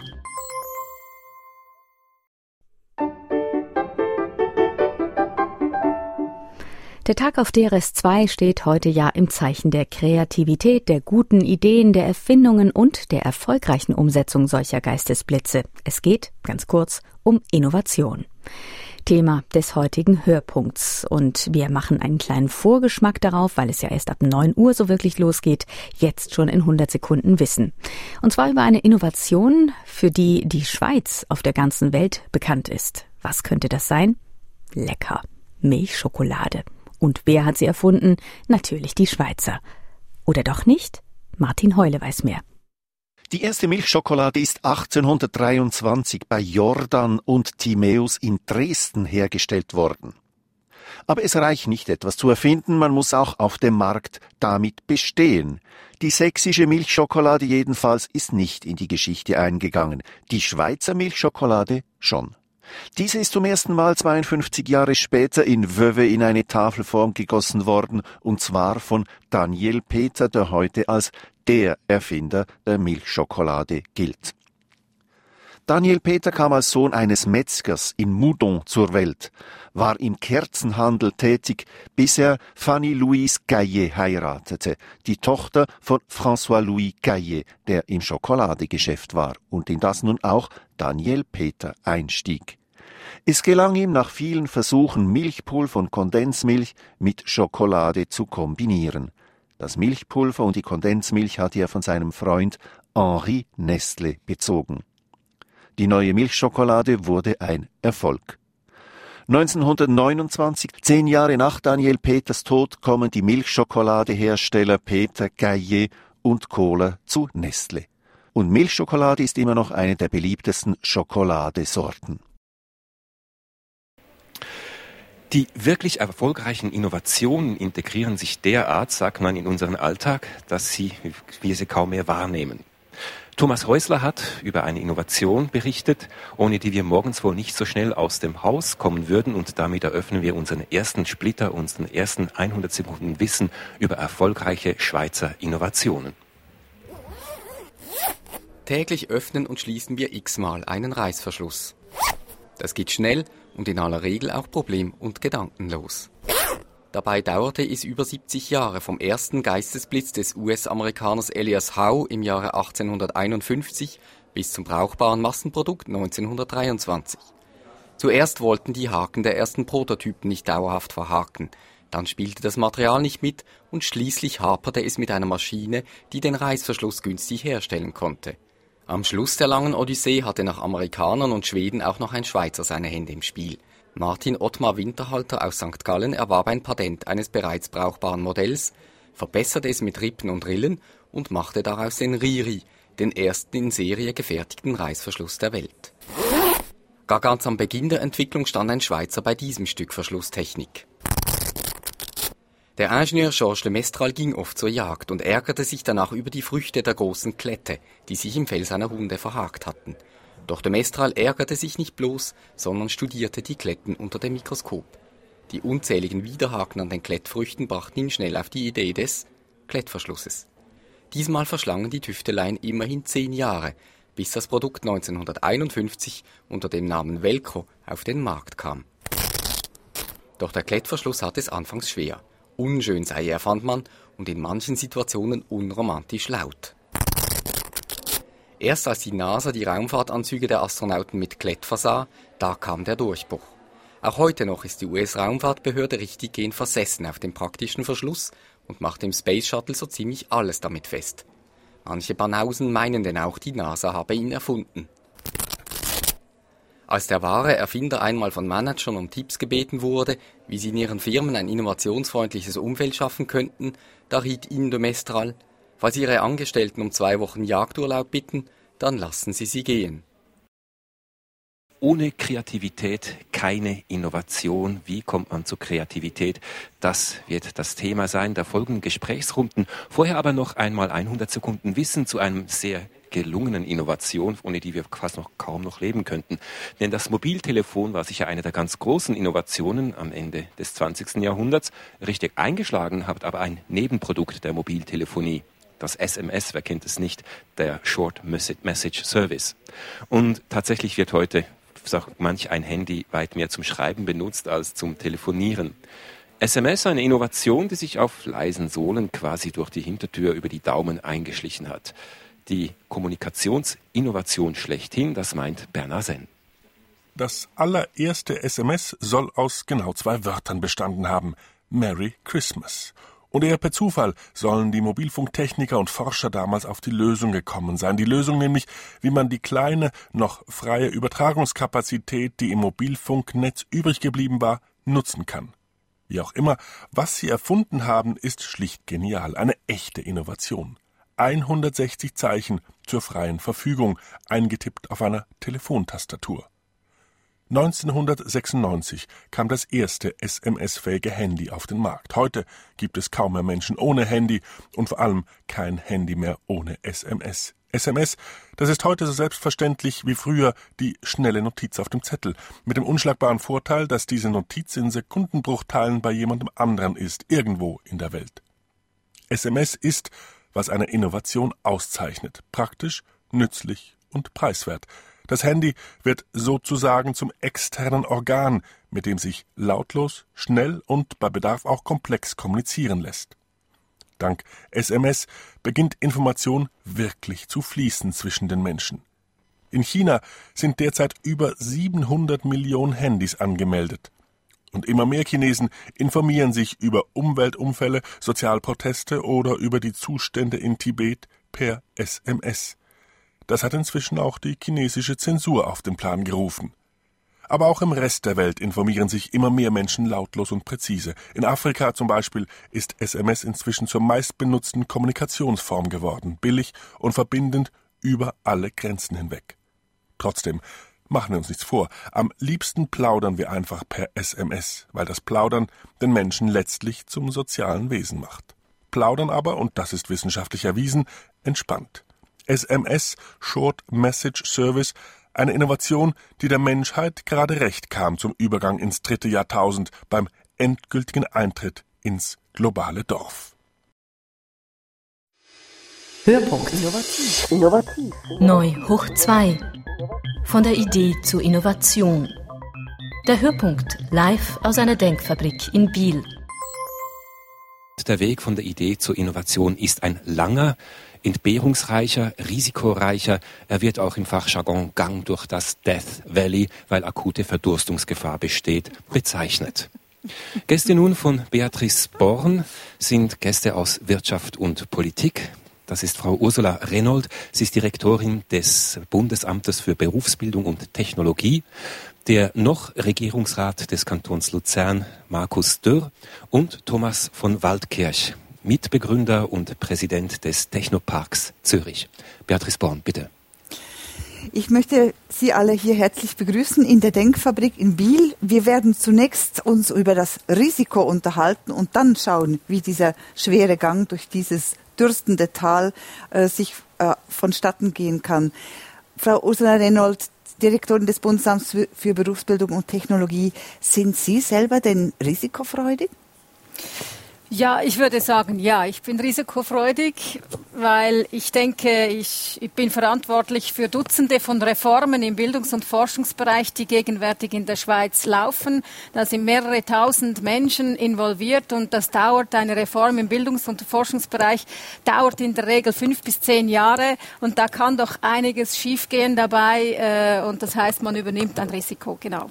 Thomas von Waldkirch, Präsident des Technoparks Zürich, wo derzeit rund, glaube ich, 1800 Menschen in jungen Firmen arbeiten. Wo zeigte sich Ihre Risikofreudigkeit das letzte Mal?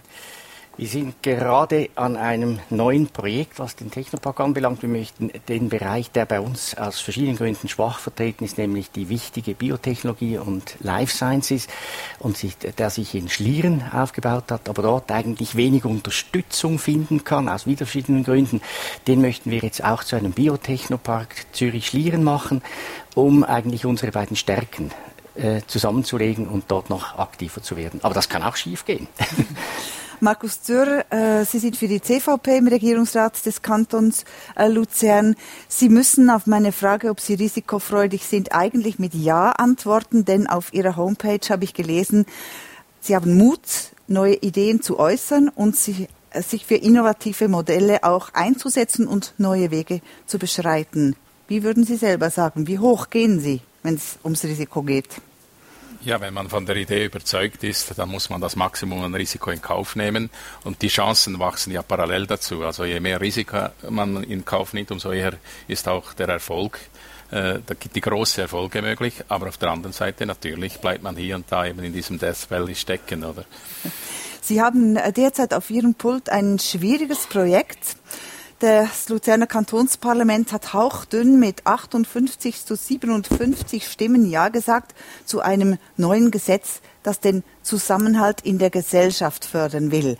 Das Ziel ist mehr Chancengerechtigkeit für alle, das heißt für Migranten, Migrantinnen, Frauen, Männer, Kinder, Behinderte. Und dafür will der Kanton auch Geld sprechen. So ein Gesetz gibt es bisher in der ganzen Schweiz noch nicht.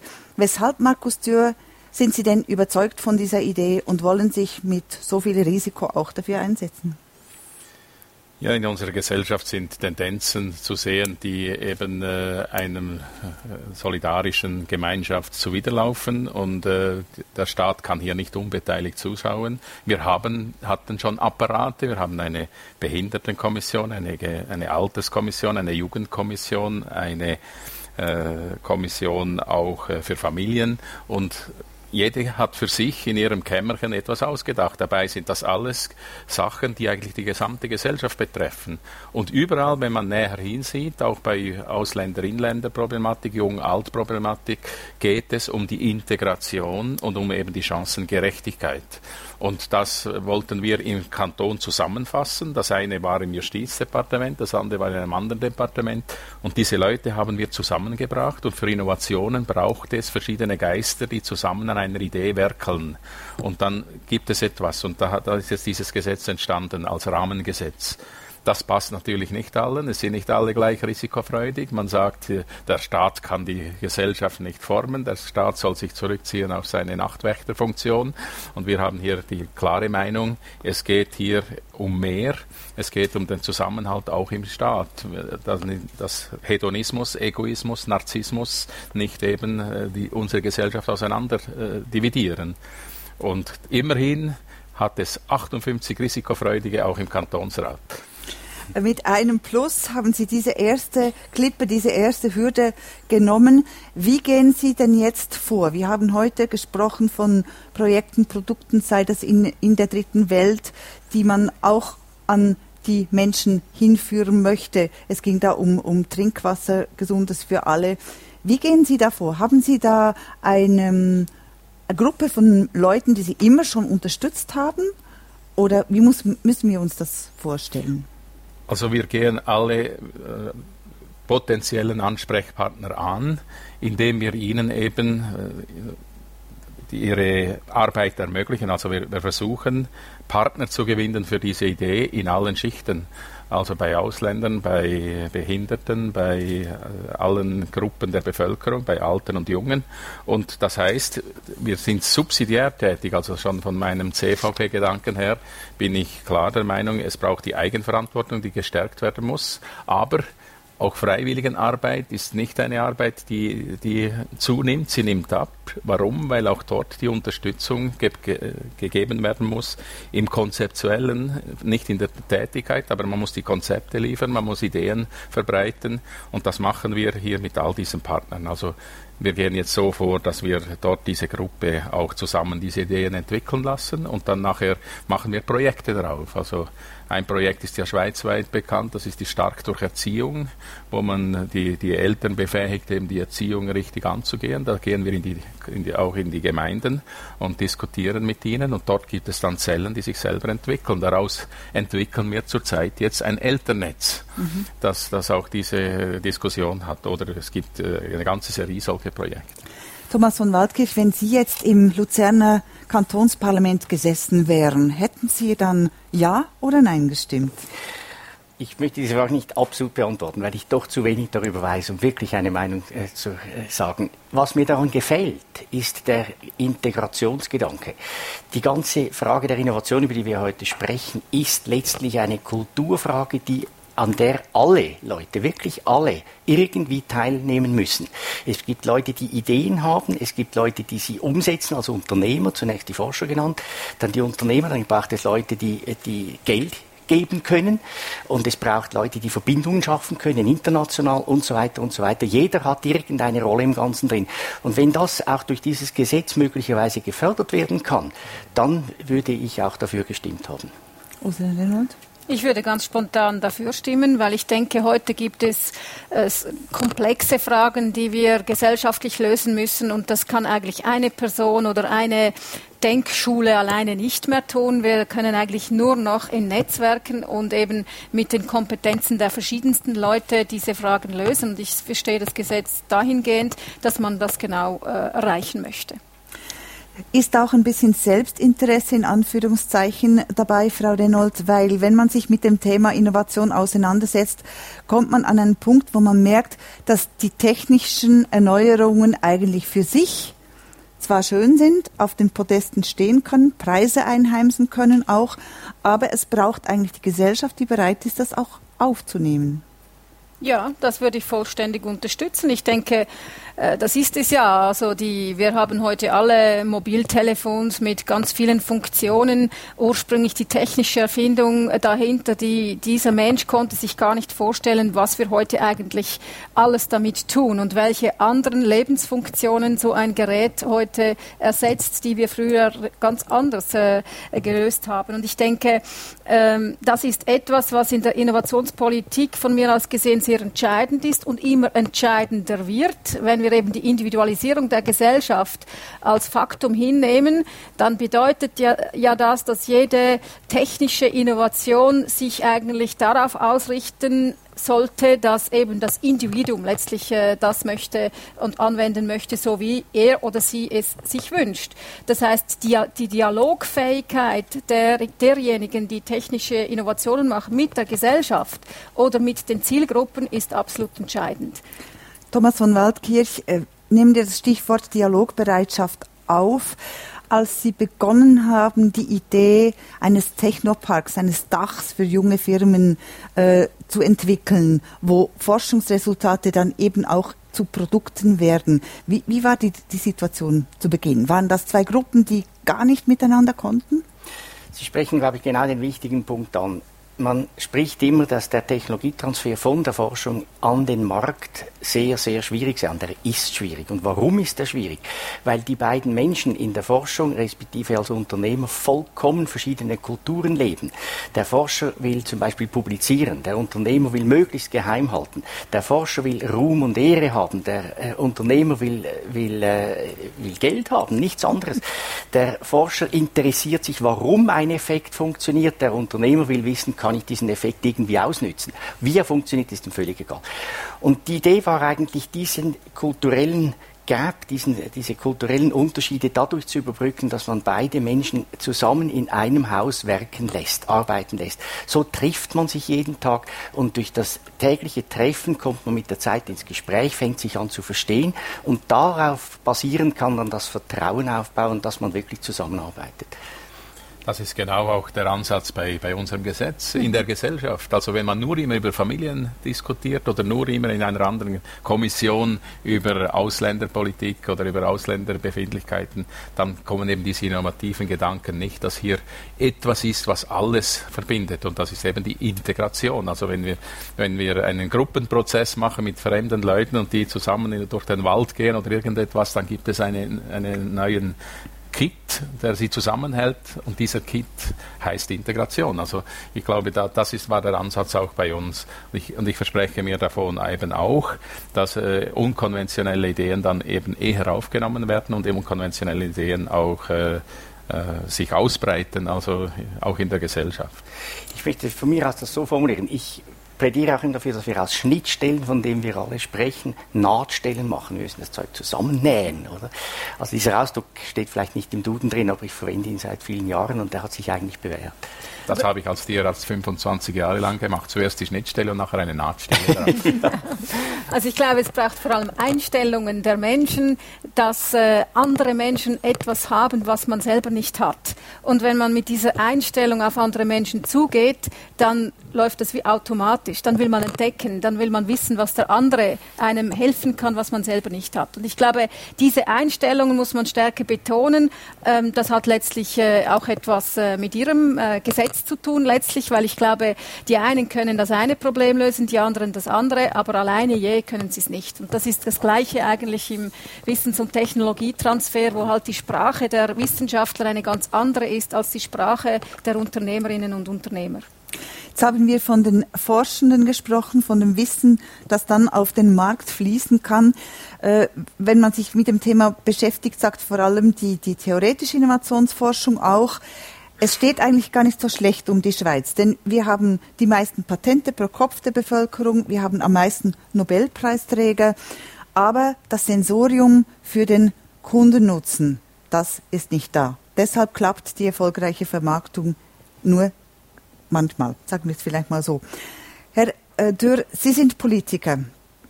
Einer, der Innovationen schaffen will und Sie müssen, stelle ich mir vor, sehr konkret auf den Nutzen achten. Sollen die Bürgerinnen und Bürger sich Sie wählen zum einen, aber sollen sie vor allem auch ihre Ideen verfolgen. Kann da die Wirtschaft etwas von der Politik lernen? Also wenn man, man könnte auch umgekehrt fragen, sind Wirtschaftskapitäne gute Politiker? Und das haben wir gesehen, dass da hier gewisse Gegensätze sind und nicht immer diejenigen, die erfolgreich sind in der Wirtschaft, sind es auch in der Politik und umgekehrt. Äh, dort gibt es auch gute Beispiele. Auf jeden Fall ist äh, die Frage aber am Schluss äh, wahrscheinlich die, als Politiker muss ich im Gegensatz als, zu einem freien Unternehmer, muss ich mich, mir immer eine Crew finden, die meine Gedanken mitträgt. Und man muss den Innovationsprozess eigentlich von, von, von einem von einer verschworenen Gemeinschaft aus angehen und dann ausbreiten und äh, nicht äh, ex cathedra sagen, so, jetzt geht es so. Das konnte ich auch als CEO der Spitäler. Da habe ich auch gesagt, jetzt geht es so. Aber ich musste am Schluss natürlich, wenn es politisch wird, dann auch den Nutzen äh, der ganzen Sache sagen. Zum Beispiel haben wir ein neues System eingeführt, äh, ein Spitalfacharzt. Das ist etwas, was es in der Schweiz vorher nicht gegeben hat. Und da musste man auch zuerst den Ärzten erklären, ja, oder den Leuten erklären, was ist hier eigentlich das Innovative daran, dass eben die, äh, vorher war der Platzhirsch der Chefarzt und der Co-Chefarzt und plötzlich gibt es jemand, der auch längere Zeit am mhm. Spital verweilt und etwas kann.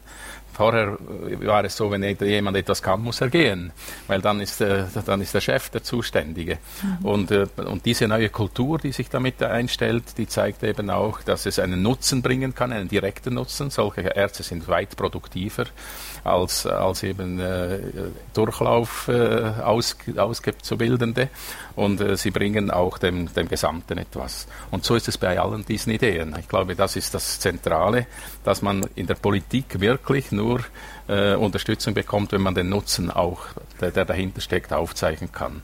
Trotzdem muss ich auch sagen, in der Politik ist es auch wichtig, hier und da einen Stein in den Teich zu werfen und die Wellen zu beobachten.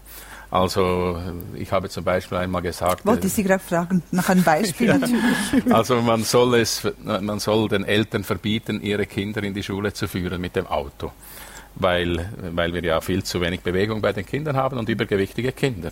Das hat Riesenwellen geworfen und inzwischen langsam aber sicher gibt es gewisse Nutzen. Viele Schulpflegen und Gemeinderäte haben mir telefoniert und gesagt, jetzt haben wir endlich eine Handhabe gegen diese Eltern vorzugehen, die immer den Schulbus wollen. Mhm. Und wir haben gesagt, der Schulbus soll einen Kilometer vor dem Schulhaus halten, dort die letzte Strecke noch zu Fuß gehen. Und, und diese Sachen sind machbar. Mhm. Ein bisschen Zwang zur Bewegung, Frau Reynolds. Sie Sie müssen auch immer in, in Bewegung sein.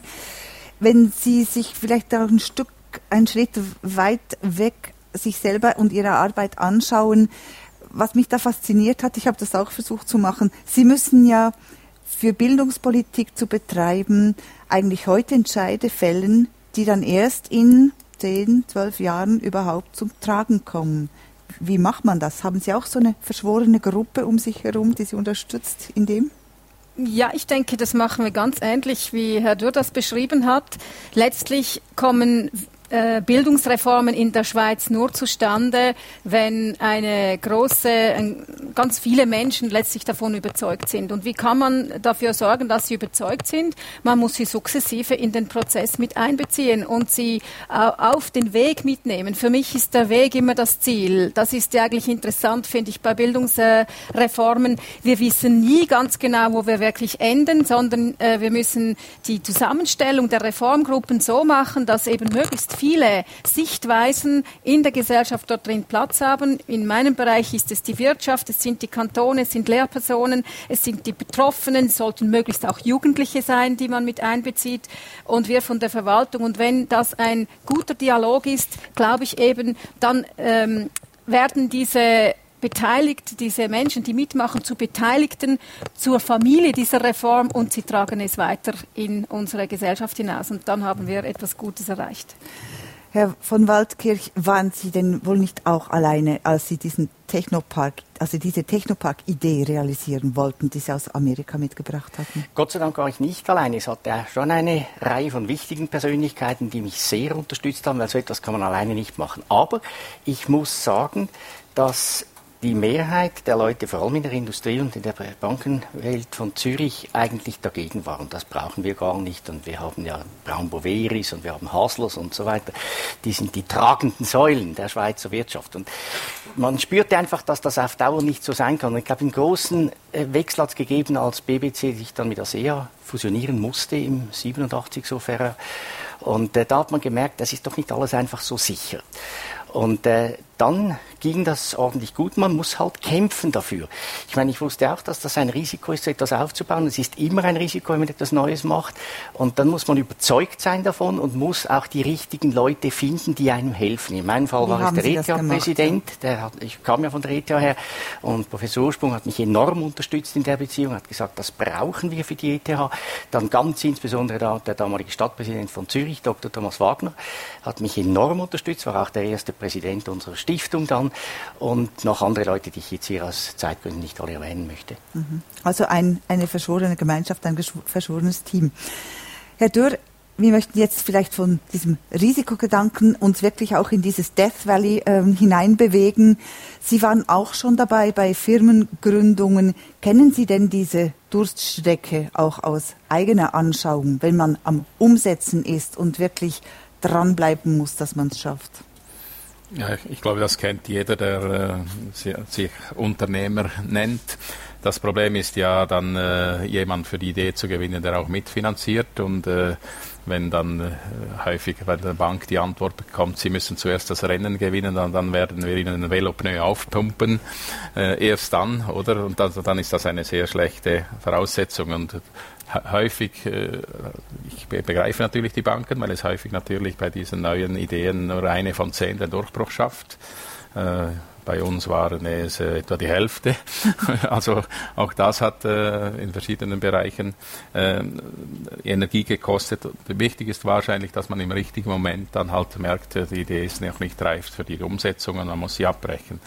Aber natürlich ist es auf der anderen Seite auch eine sehr wichtige Frage, wie lange man dem Projekt Zeit gibt, bis es sich durchsetzt. Weil jedes Projekt braucht für die, für die Umsetzung eigentlich den richtigen Zeitpunkt. Und der Zeitpunkt, äh, eben, wenn ich die Scintilla-Säge sehe, dann, wenn das in der Krisenzeit gekommen war, dass die, die Leute eben keine Freizeit hätten, dann hätte sich das nicht durchgesetzt. Kein Hobbymarkt, genau, für Stichsägen. Und, und das gilt natürlich auch in diesen Bereichen. Genau. Äh, Frau Renold, Sie haben respektive die KT, die Kommission für Technik und Innovation, wenn ihr schon bei den Finanzen seht, hat rund 100 Millionen Franken zur Verfügung, um eben junge Firmen, sagen wir mal, als Geburtshelfer in, zu unterstützen. Wofür reicht denn dieses Geld, diese 100 Millionen? Weil wir sind uns Millionenbeträge gewohnt jetzt, dass sie so genannt werden, aber füllen Sie ihn bitte mit Inhalt. Gut, also es gibt verschiedene Produkte in dieser Kommission für Technologie und Innovation. Zwei wichtige für die 100 Millionen sind die Start-up-Coachings einerseits und das sind wahrscheinlich die Geburtshelfer äh, solcher Start-up-Firmen. Auf der anderen Seite fördern wir anwendungsorientierte Forschungs- und Entwicklungsprojekte, wo Hochschulpartner und Wirtschaftspartner zusammenarbeiten. In jedem Fall geht aber das Geld, das wir äh, zur Verfügung stellen seitens des Staates, in die Köpfe, also in diese jungen Unternehmerköpfe, die letztlich Hilfe brauchen, äh, um nachher zu sehen, wie, wie sie die Brücke jetzt schaffen von ihrer äh, Idee, die sie letztlich an der Hochschule entwickeln, in, mit ihren Forschungskonzepten in den Markt.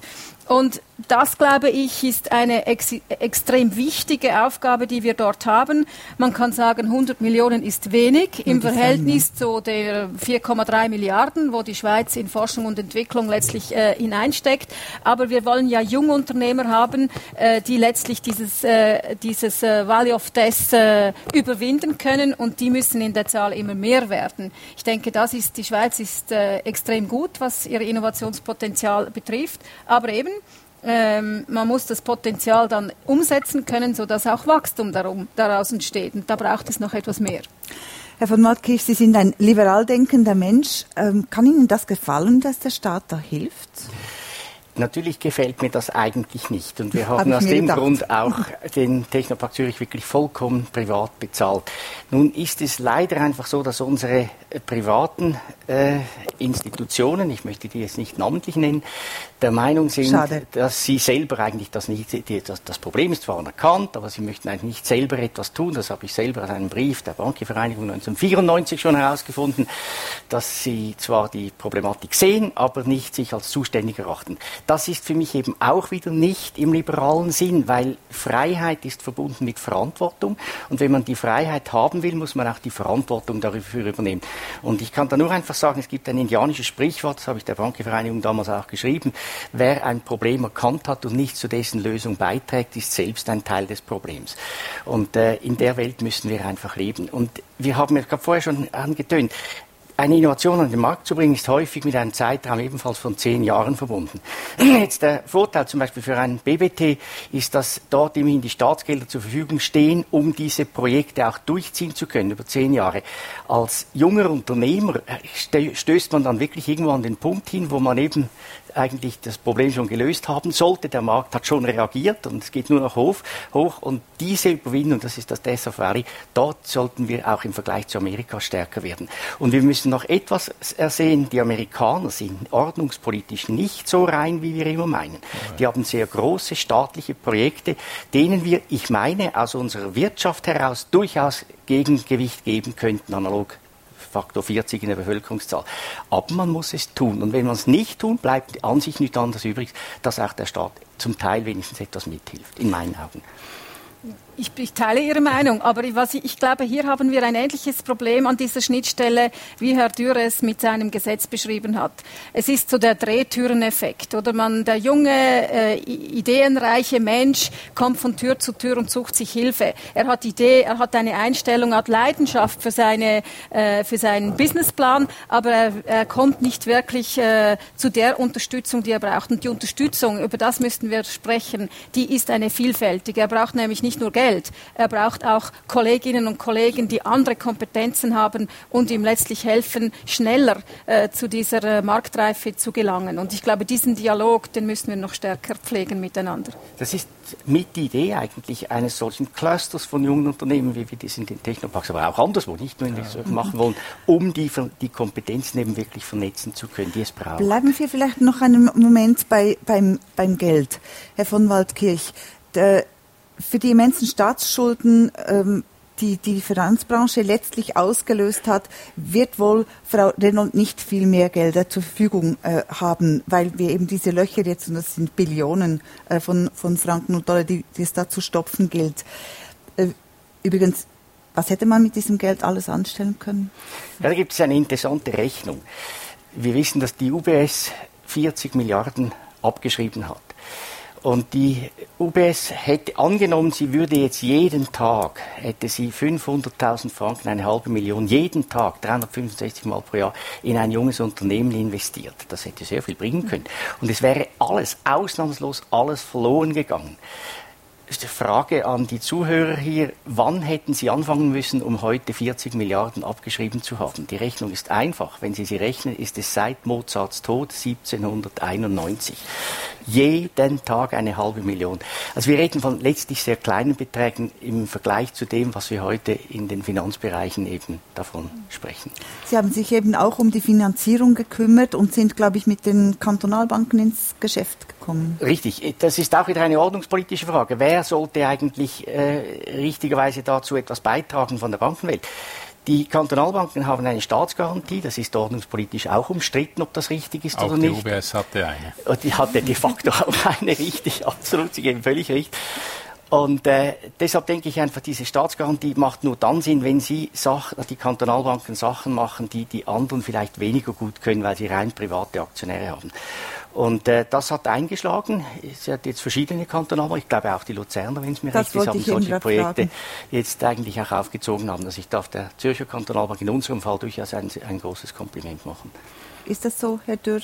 Im Kanton Luzern, hätten Sie mit Ihren beiden Firmen oder den Firmen Ihres Bruders dort jetzt Erfolg? Ja, also wir eine gute Idee setzt sich überall durch. Und ich glaube, die Frage ist ja nicht äh, jetzt eine kantonale, sondern die Frage ist ja wirklich, äh, wie weit überhaupt die Risikobereitschaft auch bei den Geldgebern vorhanden ist und ob das Kapital, äh, auf welchem Sektor es eingesetzt wird. Es wird sowieso eingesetzt. Und äh, ich glaube, ich teile die Meinung von Herrn von Dalkirch, dass es insbesondere auf diesem Sektor äh, eben äh, mindestens so gute Chancen gäbe wie Risiken. Und die sollten wir nutzen. Ich könnte höchstens, höchstens noch äh, beifügen, dass äh, der Kanton Luzern natürlich sehr innovativ ist. Also der äh, Wenn wir schon so positiv von Biel gesprochen genau. haben, dürfen Sie es jetzt auch Gut, also, Nein, das, das hat ja die Situation gezeigt, dass inzwischen äh, Luzern äh, den totalen Umbau gemacht hat, Weg vom Leistungsstaat hin zum Gewährleistungsstaat, zur Subsidiarität, zur äh, nicht mehr alles selber machen, sondern versuchen, das mit Partnern zu machen. Und das, das, bei als schöner Nebeneffekt auch noch die finanzielle Freiheit wieder bekommen hat für Investitionen. Das war früher nicht so. Wir kommen langsam zum Schluss. Ich möchte Sie äh, zum Schluss fragen, kann man denn aufgrund von Ihren Erfahrungen eine Art Grundmuster herausschälen, wem gelingt es, durch das Death Valley zu kommen und wem gelingt es eher nicht, Herr von Waldkirch? Also in meinen Augen sieht es so aus. Es braucht für mich vier Ingredienzien für ein erfolgreiches Startup. Die sind alle vier notwendig. Die Idee, die Geschäftsidee. Zweitens das Echo des Marktes. Drittens das Management, das eben auch nicht nur das Technologiemanagement, sondern auch das restliche Management umfasst. Und viertens das nötige Geld. Das Management muss in der Lage sein, auch das Geld dann zu generieren durch Überzeugung. Und äh, wenn eine Firma diese vier Kriterien überzeugend erfüllt, ist sie wahrscheinlich erfolgreich.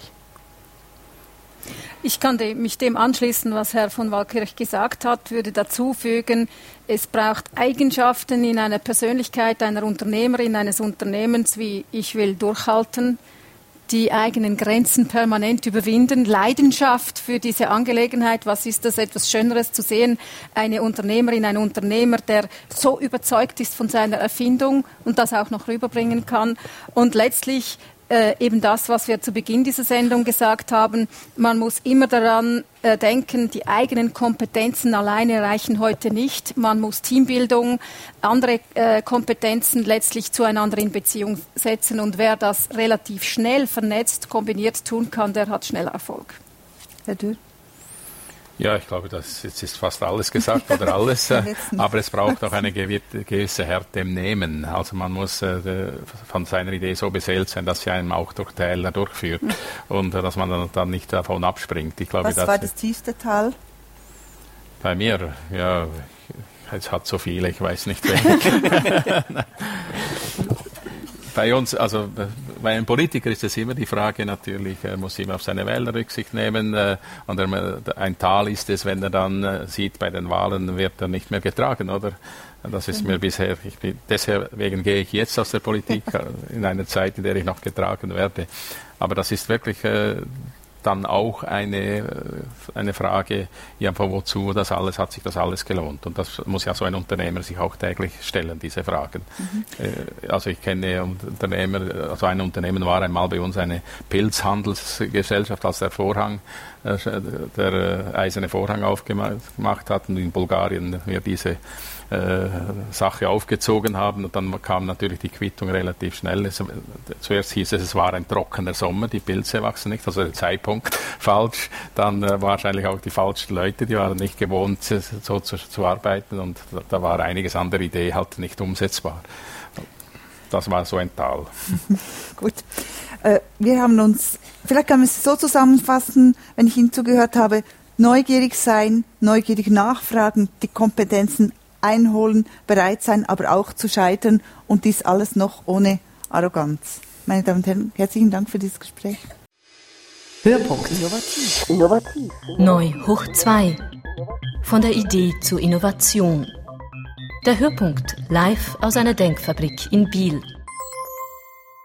Neu hoch zwei, so das Motto. Neue Innovation, das war das Thema in den vergangenen Stunden. Hier im letzten Gespräch nun kommt das hoch zwei dazu, nämlich neu hoch zwei. Wir potenzieren den Begriff Innovationskultur, indem wir noch das Adjektiv neu hinsetzen. Neue Innovationskultur, gewissermaßen innovative Innovationskultur. Gäste von Beatrice Born, das sind Ursula Reynold, die Direktorin des Bundesamtes für Berufsbildung und Technologie, sowie jetzt neu dazugekommen Michael Braungart, Verfahrenstechniker und wissenschaftlicher Leiter des Hamburger Umweltinstituts. Beatrice Born, die letzte Runde jetzt hier im Hörpunkt verspricht sehr spannend zu werden. Michael Braungart, eine kurze Reaktion auf das Gehörte, auf die Vorschläge, wie die Stadt Biel ihr Abfallproblem in den Griff bekommt. Naja, eigentlich habe ich mir nach dem Herrn Steinbrück vorgenommen, aus Deutschland heraus keine Vorschläge mehr für die Schweiz zu machen. Aber ich lehre auch überwiegend in den USA, kann ich zu meiner Entschuldigung sagen. Aber ich war schon ein bisschen traurig über die Vorschläge, weil. Traurig? Ja, weil das bedeutet doch nur, das Bestehende äh, falsche, gründlich falsch zu machen. Die Natur kennt keinen Abfall. Also warum soll ich dann Abfallmanagement machen? Das Wegwerfen ist eigentlich ein lustvoller Vorgang, aber die Dinge sind die falschen, die hergestellt werden. Wenn ich wegwerfen würde, würde ich damit wieder Boden aufbauen. Die, die Schweiz verliert im Moment pro Hektar 5000 Mal mehr Boden, als neu gebildet wird. In jedem Jahr also 5000 Mal mehr. Bis zu 30 Tonnen Boden pro Hektar. Wie kann man dann so dumm sein und daraus also ein Müllmanagement machen? Und also es geht erstmal darum, zu fragen, was ist das Richtige. Und, genau. und dann kann ich das Richtige optimieren. Ja. Frau Reynolds, ich war so halbwegs begeistert von den Vorschlägen in meinen Gedankenwelten, in meinem aktuellen Ist-Zustand sozusagen. Wie ist es Ihnen ergangen? Das ist mir ähnlich ergangen. Also ich denke, ich verstehe natürlich den Stadtpräsidenten Stöcklin, der ist damit konfrontiert, ein aktuell existierendes Problem zu lösen. Und äh, da fand ich jetzt diese Ideen äh, toll. Äh, ich bin natürlich auch eher begeistert gewesen von der Idee, wo auch ein gewisser erzieherischer, erzieherischer Aspekt dahinter steht, äh, de, derjenige mit den Jugendlichen, dass die da auf äh, so Abfallsünder aufmerksam machen, weil letztlich müssen wir eben einen Weg finden, wie wir zu dem kommen, was Herr Braungart vorgeschlagen hat. Ja, aber es ist doch der falsche Weg, wenn ich mich ausgerechnet an den Kindern wieder vergreife. Das macht jedes totalitäre Regime auch. Ja? Wenn ich die Erwachsenen nicht kriegen kann, dann schnappe ich mir die Kinder. Die DDR hat das auch so gemacht oder auch frühere Diktaturen. Wir laufen auf eine Öko Diktatur heraus. Lassen wir die Kinder doch einfach mal in Ruhe groß werden, das Leben genießen, uns freuen, dass es Kinder gibt und nicht sie schon wieder als äh, Geiseln zu nehmen, damit wir unsere Probleme, die wir geschaffen haben, in den Griff bekommen. Wie soll es denn sonst gehen? Ja, es würde sein, alles nochmal neu zu erfinden. Äh, die Natur kennt keinen Abfall. Die Natur kennt nur Nährstoffe. All das, was verschleißt, all das, was kaputt geht, Schuhsohlen, Bremsbeläge, Nahrungsmittel, Waschmittel, wird alles so gemacht, dass es biologisch nützlich ist. Wir haben zum Beispiel eine Eiscremeverpackung entwickelt, die ist bei Raumtemperatur eine Flüssigkeit. Die ist nur äh, eine Folie, wenn sie gefroren ist. Das heißt, die kann man wegwerfen. Innerhalb von zwei Stunden ist sie abgebaut. Da muss ich die Leute nicht mit einem, äh, mit einem Zeigefinger auf was aufmerksam machen. Im Gegenteil, sie enthält dann noch Samen von seltenen Pflanzen, sodass man durch das Wegwerfen zur Artenvielfalt beiträgt. Das heißt, wir wollen nicht weniger schädlich sein auf der Erde. Dafür sind wir zu viele, sondern wir wollen nützlich sein, so wie die anderen Singvögel auch, klar. Sie wollen nützlich sein, das heißt, wenn ich das richtig verstehe, wir könnten uns umweltverträglich verhalten und das gleichzeitig noch genießen. Ja, wir verstehen unter Umweltschutz im Moment, wenn wir weniger kaputt machen. Das ein, kauf ein Auto mit 110 Gramm CO2 anstatt 150 Gramm CO2. Das wäre, wenn ich so sagen würde, schützt dein Kind, schlag dein Kind nur dreimal anstatt fünfmal. Man schützt ja nicht, wenn man weniger kaputt macht. Es geht darum, Systeme zu entwickeln, an denen die anderen Lebewesen sich freuen oder Dinge zu machen, die technisch nützlich sind. Also darum wäre es viel schöner, wenn der Stadtpräsident sagen würde, hey, in 20 Jahren haben wir keinen Müll mehr. Der Müll ist eine menschliche Erfindung und dann laden wir alle Leute dafür ein, alle Dinge so zu machen, dass man sie entweder wegwerfen kann, kompostieren kann oder dass sie zurück in technische Kreisläufe gehen. Zum Beispiel will ich doch gar keine Waschmaschine haben, ich möchte 3000 Mal waschen zum Beispiel haben. Oder will ich wirklich 4000 Chemikalien haben? Nein, ich möchte Radio hören. Ja? Also nehmen wir die Marktwirtschaft doch ernst und stellen Dinge so her, dass sie entweder biologisch nützlich sind oder technisch nützlich. Michael Braungart, Sie wollen viel. Ähm, wir haben gehört, dass technologische Entwicklung auch mit der sozialen Erneuerung einhergehen soll, wenn sie denn klappen soll. Sie wollen die Menschen, das heißt die Beziehung letztlich untereinander radikal verändern. Das äh, heißt? Äh, eigentlich nicht. Wir, wir wollen die Menschen so nehmen, wie sie sind. Äh, ganz im Gegenteil, eben nicht umerziehen. Das, was die Menschen ausmacht. Das erste ist zu begreifen, dass zum Beispiel das Gewicht der Ameisen, wenn ich die Ameisen auf die Waage packe und die Menschen auf die andere, dann wiegen die Ameisen viermal mehr als wir Menschen.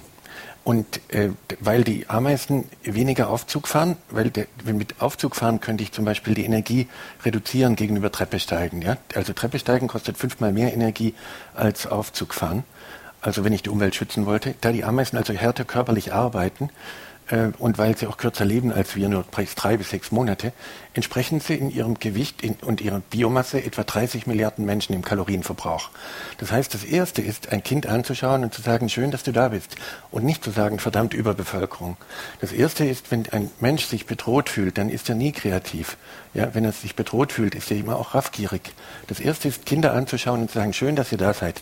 Und jetzt erfinden wir alles nochmal neu, dass es eben nützlich ist, nicht weniger schädlich. Also nicht den ökologischen Fußabdruck zu minimieren, sondern einen großen Fußabdruck zu machen, der aber ein Feuchtgebiet wird, sodass die anderen Lebewesen sich freuen daran. Das klingt paradiesisch, Ursula Renault. Ja, da würde ich auch gerne leben in diesem Paradies.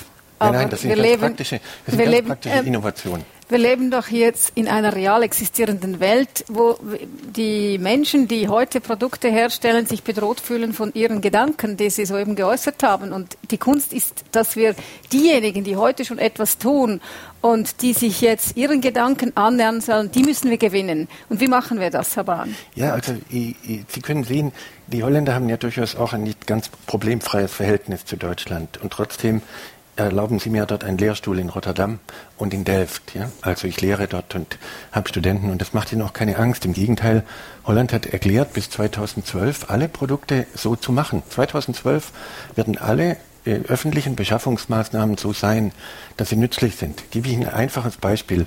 Wenn Sie den, den, den Tagesanzeiger oder die Neue Zürcher Zeitung nehmen, dann ist das Giftmüll. Ja? Die ist nie hergestellt für Recycling. Sie ist nie hergestellt, dass ich daraus Toilettenpapier machen kann.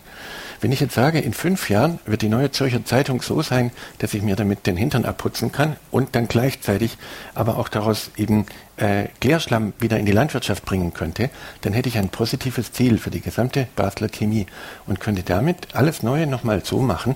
Dadurch würde ich nicht mehr den Klärschlamm kontaminieren und der Klärschlamm würde nicht länger Sondermüll sein, den ich dann verbrennen muss, sondern ich könnte dann Phosphor zurück in Kreisläufe bringen. Phosphor ist viel seltener als Öl zum Beispiel. Also ich mache da niemand Angst. Im Gegenteil, Arnold Schwarzenegger hat gerade äh, Kalifornien zum Cradle-to-Cradle-Staat erklärt davon. Gut, der ist ja auch ein Terminator sozusagen, aber äh, Dänemark macht dasselbe. Das ist also überhaupt gar kein Problem. Ist. Äh, wir, nehmen, wir nehmen praktisch nur 30 Jahre Weltuntergangsdiskussion ernst und tragen das in Produktqualität. Äh, und auf die 100 Sekunden bezogen vorher, wir haben die Bezugsstoffe für Landteil gemacht. Ja. Wir haben Bezugsstoffe gemacht, die man essen kann. Ja. Wenn ich im Flugzeug sitze, dann sind die Zuschnitte, weil man ja Umweltschutz als weniger kaputt machen ansieht, die, die Zuschnitte in der Möbelindustrie allgemein, wenn Sie ein Sofa haben, sind die Zuschnitte so giftig, dass sie als Sondermüll verbrannt werden müssen. Und jeder denkt, das sei Umweltschutz.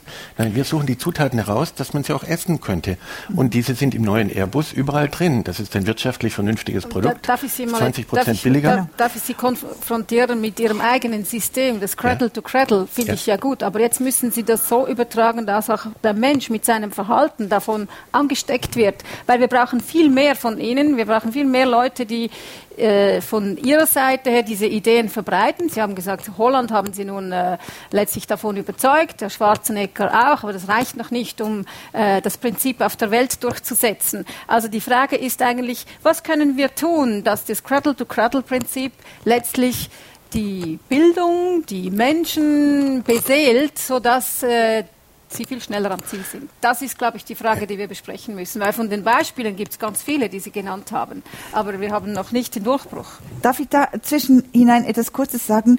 Der CEO, der mitgeholfen hat, diesen Stoff zu entwickeln, habe ich in einem Werbefilm allerdings gesehen, aber er hat gesagt, dass Michael Braungart sein Leben verändert hat. Sie wären keine Kandidatin für, eine, für ein verändertes Leben. Doch, ich bin sehr überzeugt, dass diese Prinzipien und auch überhaupt, dass, äh, dass wir von der Natur leben sollen, dass die Nachhaltigkeit letztlich all, alle unsere Aktivitäten Nein, äh, bestimmen sollte. Das, das würde ja. ich sehr unterstützen. Aber ich bin einfach äh, konfrontiert mit der realen Situation. Das heißt, wir haben Wirtschaftspartner, die sagen uns, äh, wir haben soeben investiert in eine, in eine Unternehmung, in ein, ein Prinzip, das können wir jetzt nicht von heute auf morgen umstellen. Frau Reynolds, da stehen so und so viele Leute auf der Straße. Also wir brauchen eine Andockung an das Bestehende, sodass wir letztlich zum Ziel kommen. Und ich möchte von Ihnen gerne wissen, was haben Sie für eine was haben Sie für einen Vorschlag, um letztlich äh, diese, dieses gemeinsame Ziel? Ich verstehe Sie, aber Sie müssen mir helfen, dass wir das durchsetzen, letztlich äh, in der gesamten Gesellschaft, so dass die Arbeitsplätze erhalten sind, dass wir zu diesen ökologischen Arbeitsplätzen können, kommen und dass die heute aktuell tätigen Firmen, dass die letztlich äh, den Sinn einsehen. Vielleicht bevor Sie antworten, Michael Braungart, noch kurz eine Erklärung zu Cradle to Cradle. Wie ich Cradle to Cradle verstehe, heißt das, es sind wirklich absolut geschlossene Produktionskreisläufe oder überhaupt Kreisläufe. Ja, ja, Sie können auch Rösti to Rösti sagen, wenn Sie wollen. Das ist mir egal. Oder Nudel to Nudel. Ähm, das ist ein, das heißt einfach von der Wiege zur Wiege. Das heißt zu unterscheiden zwischen biologisch nützlichen Materialien und technisch nützlichen Materialien. Alles wird Nährstoff. Und damit kann ich alles so machen, dass ich intelligent verschwenden kann. Schauen Sie sich einen Kirschbaum im Frühling an. Kein Sparen, kein Verzichten, kein Vermeiden, kein Reduzieren, kein Schuldmanagement, kein Zeigefinger, sondern in der Tat ist alles nützlich. Ja? Und darum eben nicht weniger schädlich zu sein, sondern nützlich. Und äh, das bedeutet, äh, dass wir alles nochmal so erfinden können. Gerade ist zum Beispiel eine Kollegin hier durch den Raum gegangen, da konnte man äh, den BH durchsehen, äh, durch die Bluse dabei. Wir haben das erste äh, Schwarz gemacht, was man auf der Haut tragen kann. Das allererste. Ja, vorher war Schwarz nie für Hautkontakt gemacht. Die Dinge sind so äh, primitiv hergestellt im Augenblick, dass man sie alle nochmal neu erfinden kann. Die Innenraumluftqualität im durchschnittlichen Schweizer Haus ist drei bis achtmal schlechter als schlechte Außenluft in Zürich. Das heißt, wir machen jetzt Produkte, die für Innenräume hergestellt werden. Die ersten Produkte für Innenräume. Ja, und das heißt, was wir brauchen, ist langfristige Ziele. Phosphor zum Beispiel ist viel seltener als Öl. Phosphor brauchen wir, um Zähne zu haben, Energie aufzubauen, Knochen zu haben. Das heißt, wir brauchen ein Ziel, wo die Politik sagt, in 20 Jahren wird unser Phosphor zurück in biologische Kreisläufe gebracht. Weil Phosphor ist viel kritischer als Öl. Öl werden wir ersetzen können durch Solarenergie. Aber Phosphor ist weg dann, wenn wir es weiter in Verbrennungsanlagen verlieren dabei. Also langfristige Ziele, zu sagen, in zehn Jahren wird alles Papier so gemacht, dass es biologisch nützlich ist. Mhm. In, also für jede Bereiche Ziele zu machen. Ist in der Schweiz, ja, einem sauberen Luftland, die häufigste Kinderkrankheit, weil nichts für Kinder gemacht wird. Kinderspielsachen zu machen, die für Kinder sind zum Beispiel. Ganz einfache Anforderungen daran. Äh, und damit kann ich alles nochmal neu erfinden. Sie sagen alles neu erfinden, Ursula Renault, das muss Ihnen ja eigentlich gefallen, denn das bedeutet auch Arbeit für Ingenieurinnen und Naturwissenschaftler. Ja, ich habe schon vorher gesagt, das gefällt mir ausgezeichnet und ich bin begeistert, wenn neue Ideen da sind. Aber das, was soeben Herr Braungart gesagt hat, braucht mehr an neuen Ideen, nämlich die soziale Innovation. Es geht letztlich darum, wie schaffen wir es? Ich meine, das ist, wir haben so viele gute Wissenschaftler, die haben so viele gute Ideen. Aber wie gesagt, wir haben das vor einer Stunde diskutiert, die kommen dann in dieses Valley of Death und dort äh, happert's, weil wir es nicht schaffen, die Gesellschaft davon überzeugen und da, das heißt Konsense herstellen, dass das eben effektiv eine gute Sache ist für alle und dass alle gewinnen können können. Und ich glaube, die soziale Innovation braucht es. Und das ist meine Frage, wie bekommen wir diesen politischen Konsens hin, dass eben die, die heute etwas anders tun, angesteckt werden von dieser Idee, das letztlich umzusetzen. Also das tun Sie ja weltweit. Ja, ich würde Ihnen vorschlagen, einfach zum Beispiel in Holland die Stadt Venlo zu besuchen. Die baut die ganze Stadt um. 60.000 Einwohner davon, oder nach Amsterdam zu gehen. Ja, das ist vielleicht noch ein schönerer Platz, davon mit dem Bürgermeister zu reden oder zu Philips zu gehen. Ja, zum Beispiel. Dort sitzen Tausende von Ingenieuren inzwischen dran, denn sobald ich begreife, dass weniger schlecht nicht gut ist, dann wollen die Leute gut sein. Ja, damit wird es plötzlich wieder gut, Wissenschaftler zu sein. Wenn wir begreifen, dass zum Beispiel die am stärksten krebserzeugenden Stoffe immer noch Naturstoffe sind, auch die giftigsten, dann brauchen wir uns nicht entschuldigen, dass wir da sind. Denn wenn wir die Mutter Natur als Mutter Natur romantisieren, dann sind wir immer die schlechten Kinder. Also unsere natürliche Lebenserwartung wäre 30 Jahre. Es geht also nicht um eine romantische Beziehung mit Natur, darum die soziale Komponente stimme ich Ihnen völlig zu, sondern es geht um eine Partnerschaft mit Natur. Die Holländer konnten die Natur nie romantisieren, sonst würde die nächste Flut sie einfach mitgenommen haben dabei. Ja? Und darum sind, haben Sie das schneller begriffen. Sie haben auch eine höhere Bevölkerungsdichte. äh, davon in der Umsetzung. Aber es ist, schauen Sie, wir haben inzwischen über 600 Produkte, die die Leute auf dem Markt kaufen können dabei. Und dafür ist es erstaunlich schnell, wie wir da vorankommen. In der Schweiz gibt es inzwischen Dutzende von solchen Herstellern, die also sogar die Textilindustrie wiederbeleben dabei. Und dann konkurrieren wir nicht mehr mit den Billig-Dreckprodukten aus Fernost dabei, weil wir haben Produkte, die in Kreisläufe gehen. Es ist jetzt wichtig, natürlich wirklich Ziele zu äh, setzen und zu sagen, dort will, wollen wir hin. Denn das befreit dann Kreativität, weil man dann eben nicht nur die, die auf der Titanic sitzt und ein, bisschen die Stühle verändert dabei. Ja? Mhm. Also, dass man nicht irgendwelche äh, rote Bullen Zuckerlimonade macht und das als Innovation darstellt, sondern dass man wirklich fragt, äh, was brauchen die Menschen? Ja? Wäre das ein, doch ein Modell, äh, Frau Renold, das sich auch eignen würde, nach diesem Konzept zum Beispiel Ihr Bundesamt zu führen? Hm. Äh, ich, ich, glaube, ich, ich, bin sehr begeistert von dieser theoretischen Vorstellung, wie das sein müsste. Aber ich bin im Moment am Überlegen, was ist der Weg dorthin. Wir haben vor, auch vor einer Stunde über äh, komplexe Reformprojekte, komplexe äh, Veränderungen, wo ganz viele Menschen letztlich einbezogen werden müssen, gesprochen, um überhaupt zum Ziel zu kommen. Ich alleine kann das nicht. Ich will das auch nicht. Ich will Menschen einbeziehen in einen Prozess und wir gehen gemeinsam auf diesen Prozess weil das war bis, bis jetzt für mich ein Erfolgskonzept, wenn immer mehr Menschen letztlich äh, dieses Prinzip begreifen. Und deshalb sage ich, schnell geht es sicher nicht. Das wäre eine Diktatur, wenn wir vorschreiben, das ist jetzt zu tun. Äh, wir müssen die Menschen davon überzeugen, äh, dass das der, der Richtige ist. Das heißt, sie müssen sich selber verwirklichen können in so einer Situation. Nur wenn sie selber Leidenschaft für diese Angelegenheit entwickeln, dann werden sie das multiplizieren. Und das ist mir zu einfach gewesen, wenn Sie mich jetzt nach Amsterdam einladen. Ich bin überzeugt, aber ich will letztlich, dass in der Schweiz so ein Prinzip flächendeckend umgesetzt wird. Und das heißt, andere Menschen, die haben auch etwas erfunden und denen eine Chance geben. Das ist irgendwie der Weg.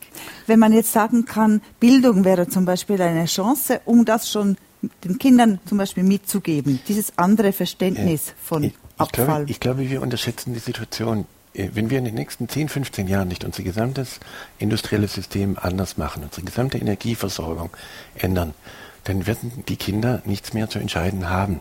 Das System zerstört sich selber. Es geht nicht darum, dass die Menschheit dann untergeht, aber wir werden in 50, 60 Jahren vielleicht noch ein bis zwei Milliarden Menschen auf der Erde haben. Wir kannibalisieren uns jetzt schon. Wir haben in Afrika die Menschen, Menschenrechte schon lange aufgegeben. Unsere Entwicklungshilfe ist nur noch ein Bruchteil für das, was es früher mal war. Wir lassen die dort absichtlich sterben, weil wir durch, das, durch die Umweltdiskussion dieses Gefühl geschaffen haben, wir sind eine Plage für die Erde. Ja, wir sind also vielleicht. Ich glaube, das tönt einfach etwas negativ. Wenn ich Ihnen zuhöre, dann wird mir Angst. Wenn Sie das auslösen wollen, das finde ich nicht ein gutes Konzept. Ich hatte am Swiss Economic Forum Thomas Friedman gehört. Ja. Und er hat eine interessante Idee lanciert. Er hat sein Buch geschrieben. Energy Technology muss dieselbe Bedeutung bekommen wie ICT. Es muss das ganze Leben durchdringen. ICT heißt die Informations- und ja, äh, Kommunikationstechnologien. Und er hat die, das Auditorium eigentlich aufgerufen, Sie in der Schweiz. Sie haben es viel einfacher, den Dialog zu lancieren in Ihrem Land, um eben zu solchen politischen Zielen zu kommen, als wir in Amerika. Sie sind das Innovationsleaderland der Welt warum tun sie es nicht, oder? Oder vielmehr tun sie es doch. Und ich glaube, diese positive Botschaft ist es, wir müssen Menschen dafür gewinnen, dass sie sich Entschuldigung, hier verwirklichen auch, können. Auch kein Missverständnis, man muss bloß der Realität ins Auge sehen. Das System zerstört sich in einer Geschwindigkeit, wie wir es nicht erwartet haben, selber sozusagen. Das heißt, äh, die jetzigen Entscheider sind gefragt und ich stimme Ihnen auch zu. Es geht um die Schweiz. Ich, ich habe extra zum Beispiel dem, dem Ingenieur äh, dem, der, der Organisation für ökologisches Wirtschaften, der ökologisch orientierten Unternehmen, ÖBU heißen die, mhm in der Schweiz habe ich gesagt, ich schenke euch zu einem 20. Geburtstag einen Tag als Workshop, aber nur dann, wenn er auch für außen offen ist, wenn auch Leute dazukommen können. Nicht nur, dass ihr im gleichen Bereich seid. Nur, wir haben durch diese Umweltdiskussion tatsächlich dieses Gefühl geschaffen, dass wir Schädlinge sind. Vielleicht kennen Sie den Witz, da trifft ein Planet einen anderen und er sagt, du siehst aber schlecht aus. Dann sagt der andere, ja, ja, ich habe Homo sapiens. Dann sagt der erste Planet, macht nichts, das hatte ich auch, das geht wieder weg. Mhm. Nein, nein, also wir schauen uns erstmal wirklich an und sagen, hey, lasst uns freuen an den Menschen, dass wir da sind. Ja? Lasst uns freuen, dass wir da sind. Erst dann, wenn Menschen, wenn Kinder akzeptiert sind, sind sie großzügig und nur dann sind sie kreativ. In Deutschland ist es, wissen Sie das zum Beispiel, da sagt man den Leuten, Spaß muss sein. Da ist auch kein Spaß dabei. Also so wie wenn du sagst, du musst kreativ sein. Nein, nein, im Gegenteil, wir wollen kreativ sein. Wir wollen alles nochmal neu machen und wir haben jetzt alles zusammen, was wir brauchen dafür. Und ich, wie Sie werden sehen, schauen Sie im Internet nach, wie Cradle to Cradle sich entwickelt. Das geht wie eine Lawine das Buch Cradle to Cradle ist in China 15 Millionen Mal gedruckt, weil die Leute in China in Kreisläufen denken können. Aber es braucht erst eine freie Gesellschaft. Nur dann kann man kreativ sein. Erst dann, wenn man keine Angst hat.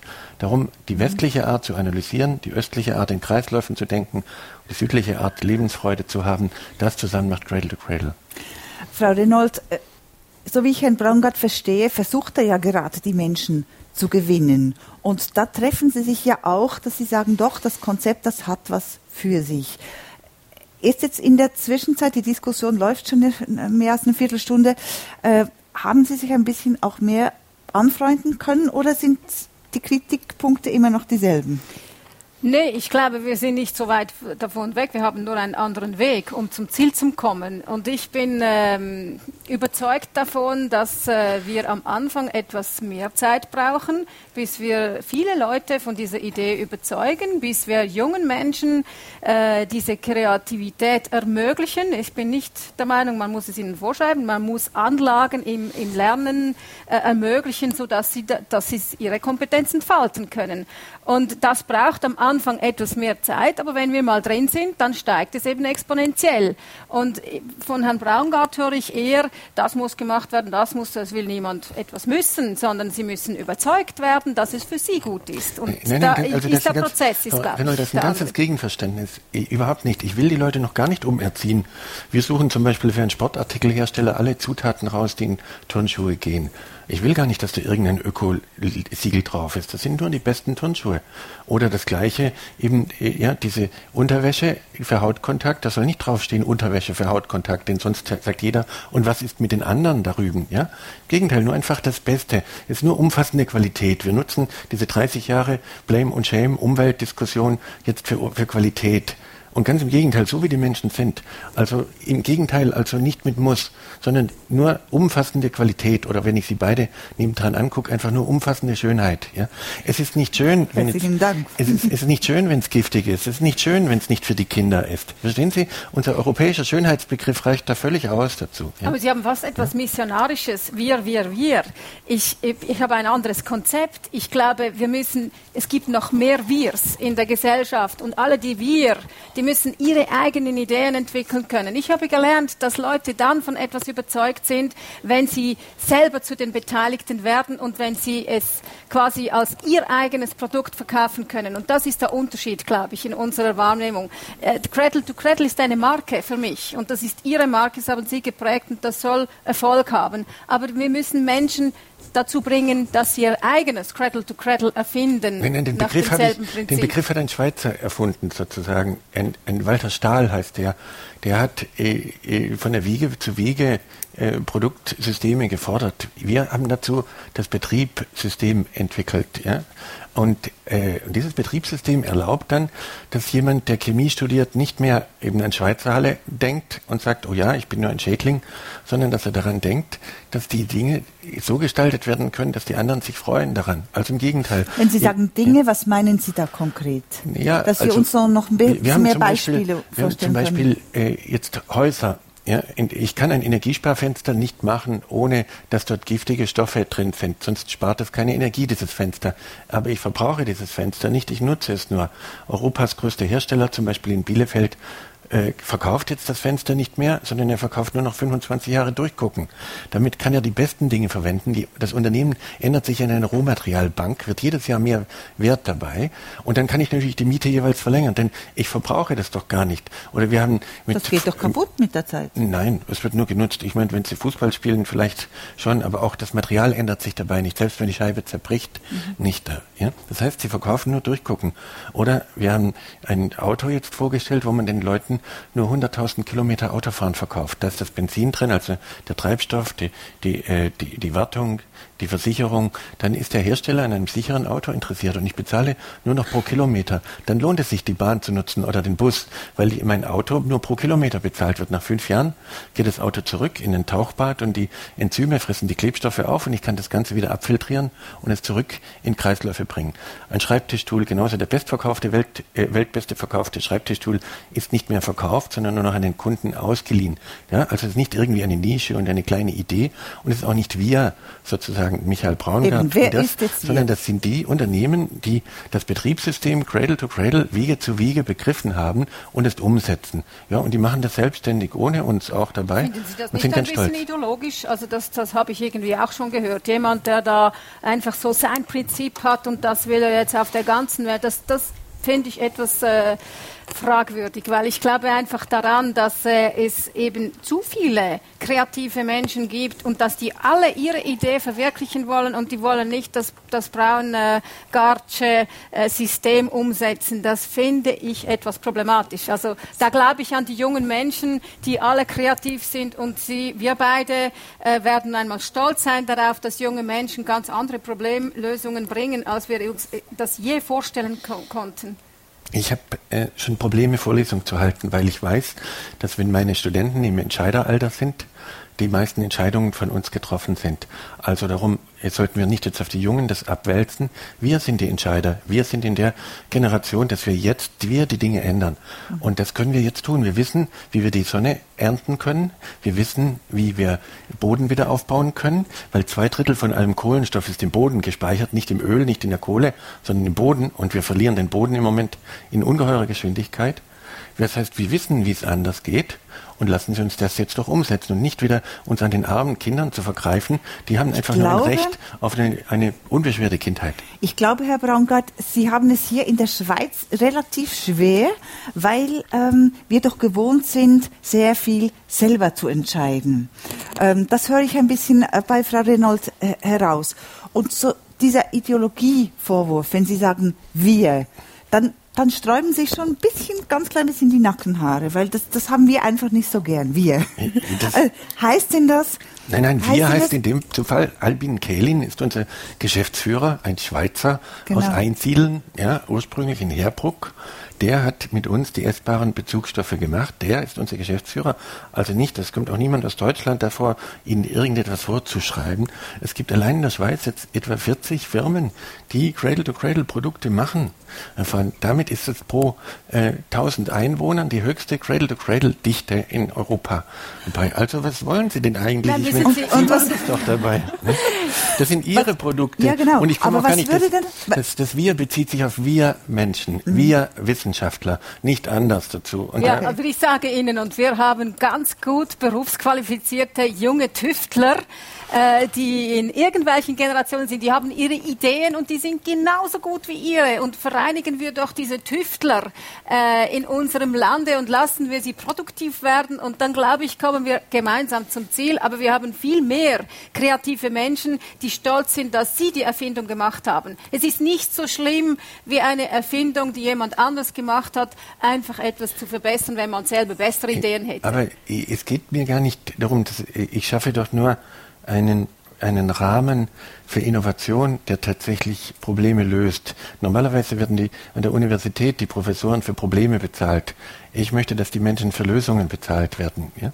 Und äh, darum, Cradle to Cradle ist auch nicht eine Erfindung, schon gar nicht von mir. Es ist nur eine Entdeckung. Wenn Sie begreifen, dass die die Ameisen, wie gesagt, so viel mehr wiegen als wir, dann begreifen Sie, dass wir kein Umweltproblem sind, wenn wir das Denken von Müll abschaffen. Schon die Müllvermeidung denkt noch an Müll. Verstehen Sie? So, das ist so, wie wenn Sie sagen, denken Sie nicht an einen rosaroten Elefanten. Dann denken Sie immer noch an einen rosaroten Elefanten.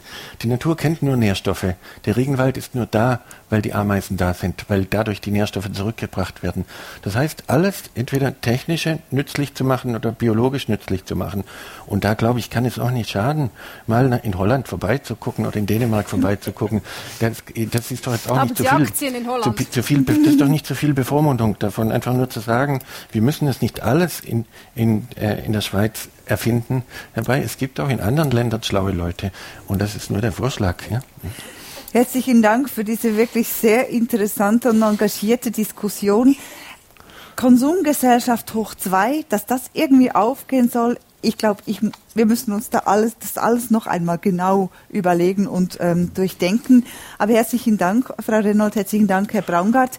Ich schaue äh, auf unser Publikum, ob sich da noch etwas regt. Also ich will noch mal sagen, für alle Zuhörer auch, diese, äh, man kann so in zehn Minuten im Radio das schlecht erklären. Äh, und da hört sich das, da stimme ich Frau Rennelt zu, auch manchmal ein bisschen oberflächlich an oder auch ein bisschen arrogant. Das ist nicht beabsichtigt. Ich lade Sie alle herzlich ein, zu diesem Workshop nach Zürich zu kommen. Schauen Sie, gehen Sie zu ÖBU hin, melden Sie sich an und dann können Sie für jede, alle Ihre Beispiele, können wir gemeinsam einen Workshop machen und diese umsetzen in, jede, in jeden Produktbereich. Ja? Das ist eine offene Einladung. Herzlichen Dank, Herr Braungart. Äh, ich habe mir auch noch eine Schlussfrage ausgedacht an Sie. Was können denn die Hörerinnen und unsere Gäste hier konkret tun? Weil wenn man dieses System weiterdenkt, dann könnten ja auch die Nutzer sagen, wir wollen umweltfreundliche Produkte, die aber trotzdem qualitativ äh, hochstehend sind. sind. Was, was können denn die tun? Ja, Im Gegenteil, sie sind ja nur qualitativ hochstehend, wenn sie gut sind für die Umwelt. Es geht nur darum zu sagen, lasst uns Ziele doch festlegen, wo wir in fünf, in zehn, in 20 Jahren sein wollen. Wenn die Schweiz 20 Prozent CO2 einspart, hilft das gar nichts. Das wird lange überausgeglichen äh, durch das, was in China und Indien passiert.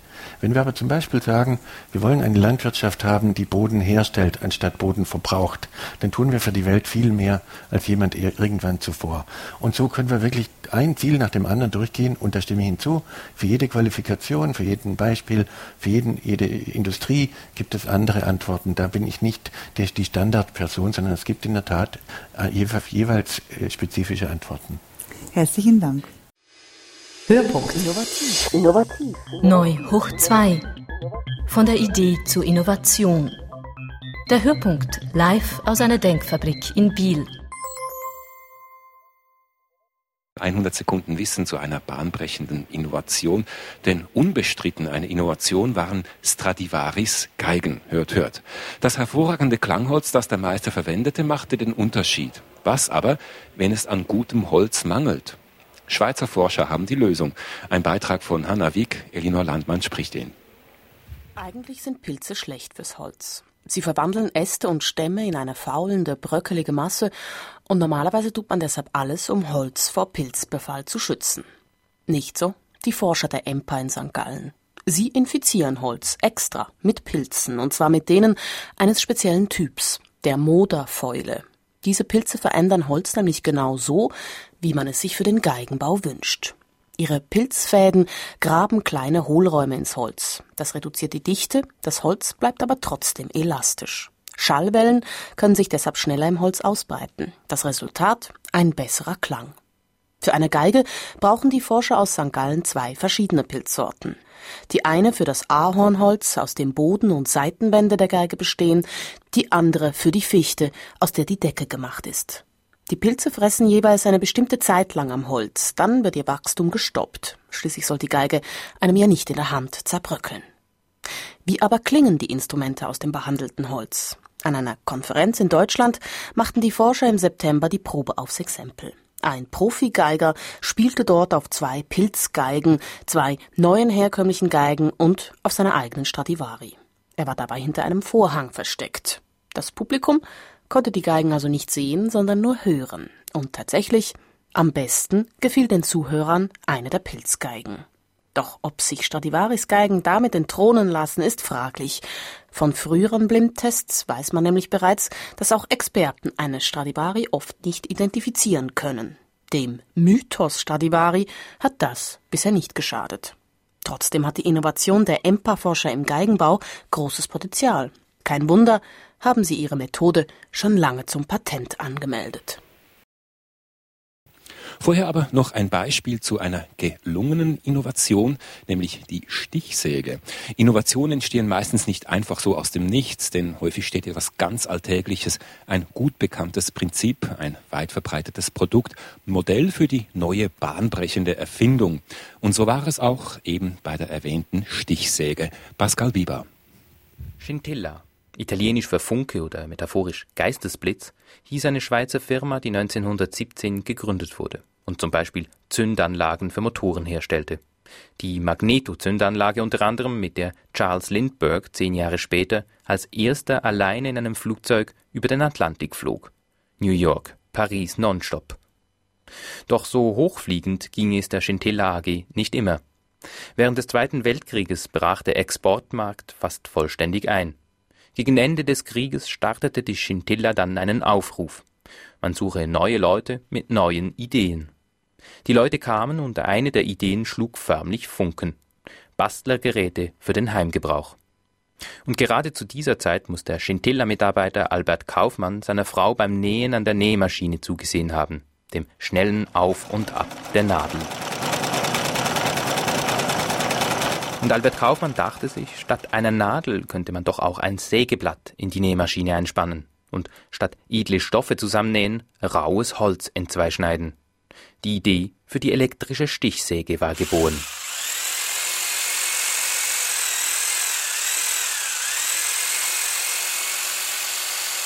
(1944) wurde die erste Stichsäge der Welt unter der Nummer 248587 patentiert Gegenstand der Erfindung sei, so die Beschreibung, ein Handgerät mit motorischem Antrieb eines damit verbundenen periodisch wechselnden, hin und her bewegten Werkzeugs, mit dem die Antriebskraft eines im Gerät eingebauten Motors gleichzeitig das Werkzeug und eine Schwingungsausgleichsmasse in periodisch wechselnde, einander entgegengesetzt gerichtete Hubbewegungen versetzt. Eine Stichsäge eben. Zwei Jahre später wurde ein Prototyp dieser Lesto genannten Handsäge an der Mustermesse in Basel vorgestellt. Und nochmals ein Jahr später ging die Lesto in Serienproduktion. Ganze sechs Jahre blieb sie konkurrenzlos. Heute ist die Scintilla AG eine Tochterfirma der Bosch AG. Und Bosch verdankt nicht zuletzt der Stichsäge Lesto den Durchbruch im Heimwerkersektor. Wir kommen zu einem letzten Splitter, zu einem letzten 100 Sekunden Wissen zu Innovationen, die eingeschlagen haben. Innovationen sollen unser Leben leichter machen im besten Fall. Wortwörtlich trifft das auf eine Innovation der Schweizer Textilfirma Lantal zu. Odit Frei über eine Idee, die wirklich abhebt. Auch wenn Sie den Namen Lantal vielleicht noch nie gehört haben, Sie waren ganz sicher schon mit den Produkten dieser Firma auf Tuchfühlung. Genauer gesagt, sie haben sich vermutlich draufgesetzt. Denn Lantal stellt unter anderem Bezugsstoffe für Sitze her, für Sitze in Bus, Bahn, Tram und Flugzeug. 300 Fluggesellschaften rund um den Globus kaufen ihre Stoffe im oberaargauischen Langenthal und sieben von zehn Flugzeugsitzen weltweit sind mit Schweizer Textilien bespannt. Die neueste Erfindung der Firma betrifft jedoch das Innenleben der Flugzeugsitze. Luft statt Schaumgummi. So lautet die Innovation. Es ist das Prinzip Luftmatratze, allerdings in einer Hightech-Version. Die Luft ist in eine dünne Plastikfolie mit vielen Kammern eingepackt. Pro Sitz spart das eine Menge Gewicht und damit auch viel Kerosin. In Zeiten der Klimaerwärmung und der steigenden Kerosinpreise ein deutlicher Vorteil. Auf Luftkissen durch die Luft fliegen. Bis aus dieser Idee Realität wurde, vergingen sieben Jahre Entwicklungszeit. So mussten etwa leichte und leise Pumpmotoren gefunden werden, die die Luftkissen füllen und entleeren. Denn der Clou der Polster ist, der Passagier kann sich die gewünschte Härte seines Sitzes selbst einstellen und ständig anpassen. Also etwa hart, wenn das Poulet mit Reissalat serviert wird und weich zum Einschlafen. Auf Luftkissen von Lantal sitzen bereits die Passagiere der Swiss, sofern sie sich einen Business- oder einen First-Class-Flug leisten. Wer weniger tief in die Tasche greifen möchte, der muss sich noch etwas gedulden. Doch schon bald, so hofft die Firma, erhält sie auch Aufträge für die Economy-Klasse. Und auch Zugpassagiere könnten dereinst auf Luftkissen aus Langenthal durch die Welt reisen. Sie hörten eine Sendung von Schweizer Radio DRS. Mehr Informationen auf drs2.ch.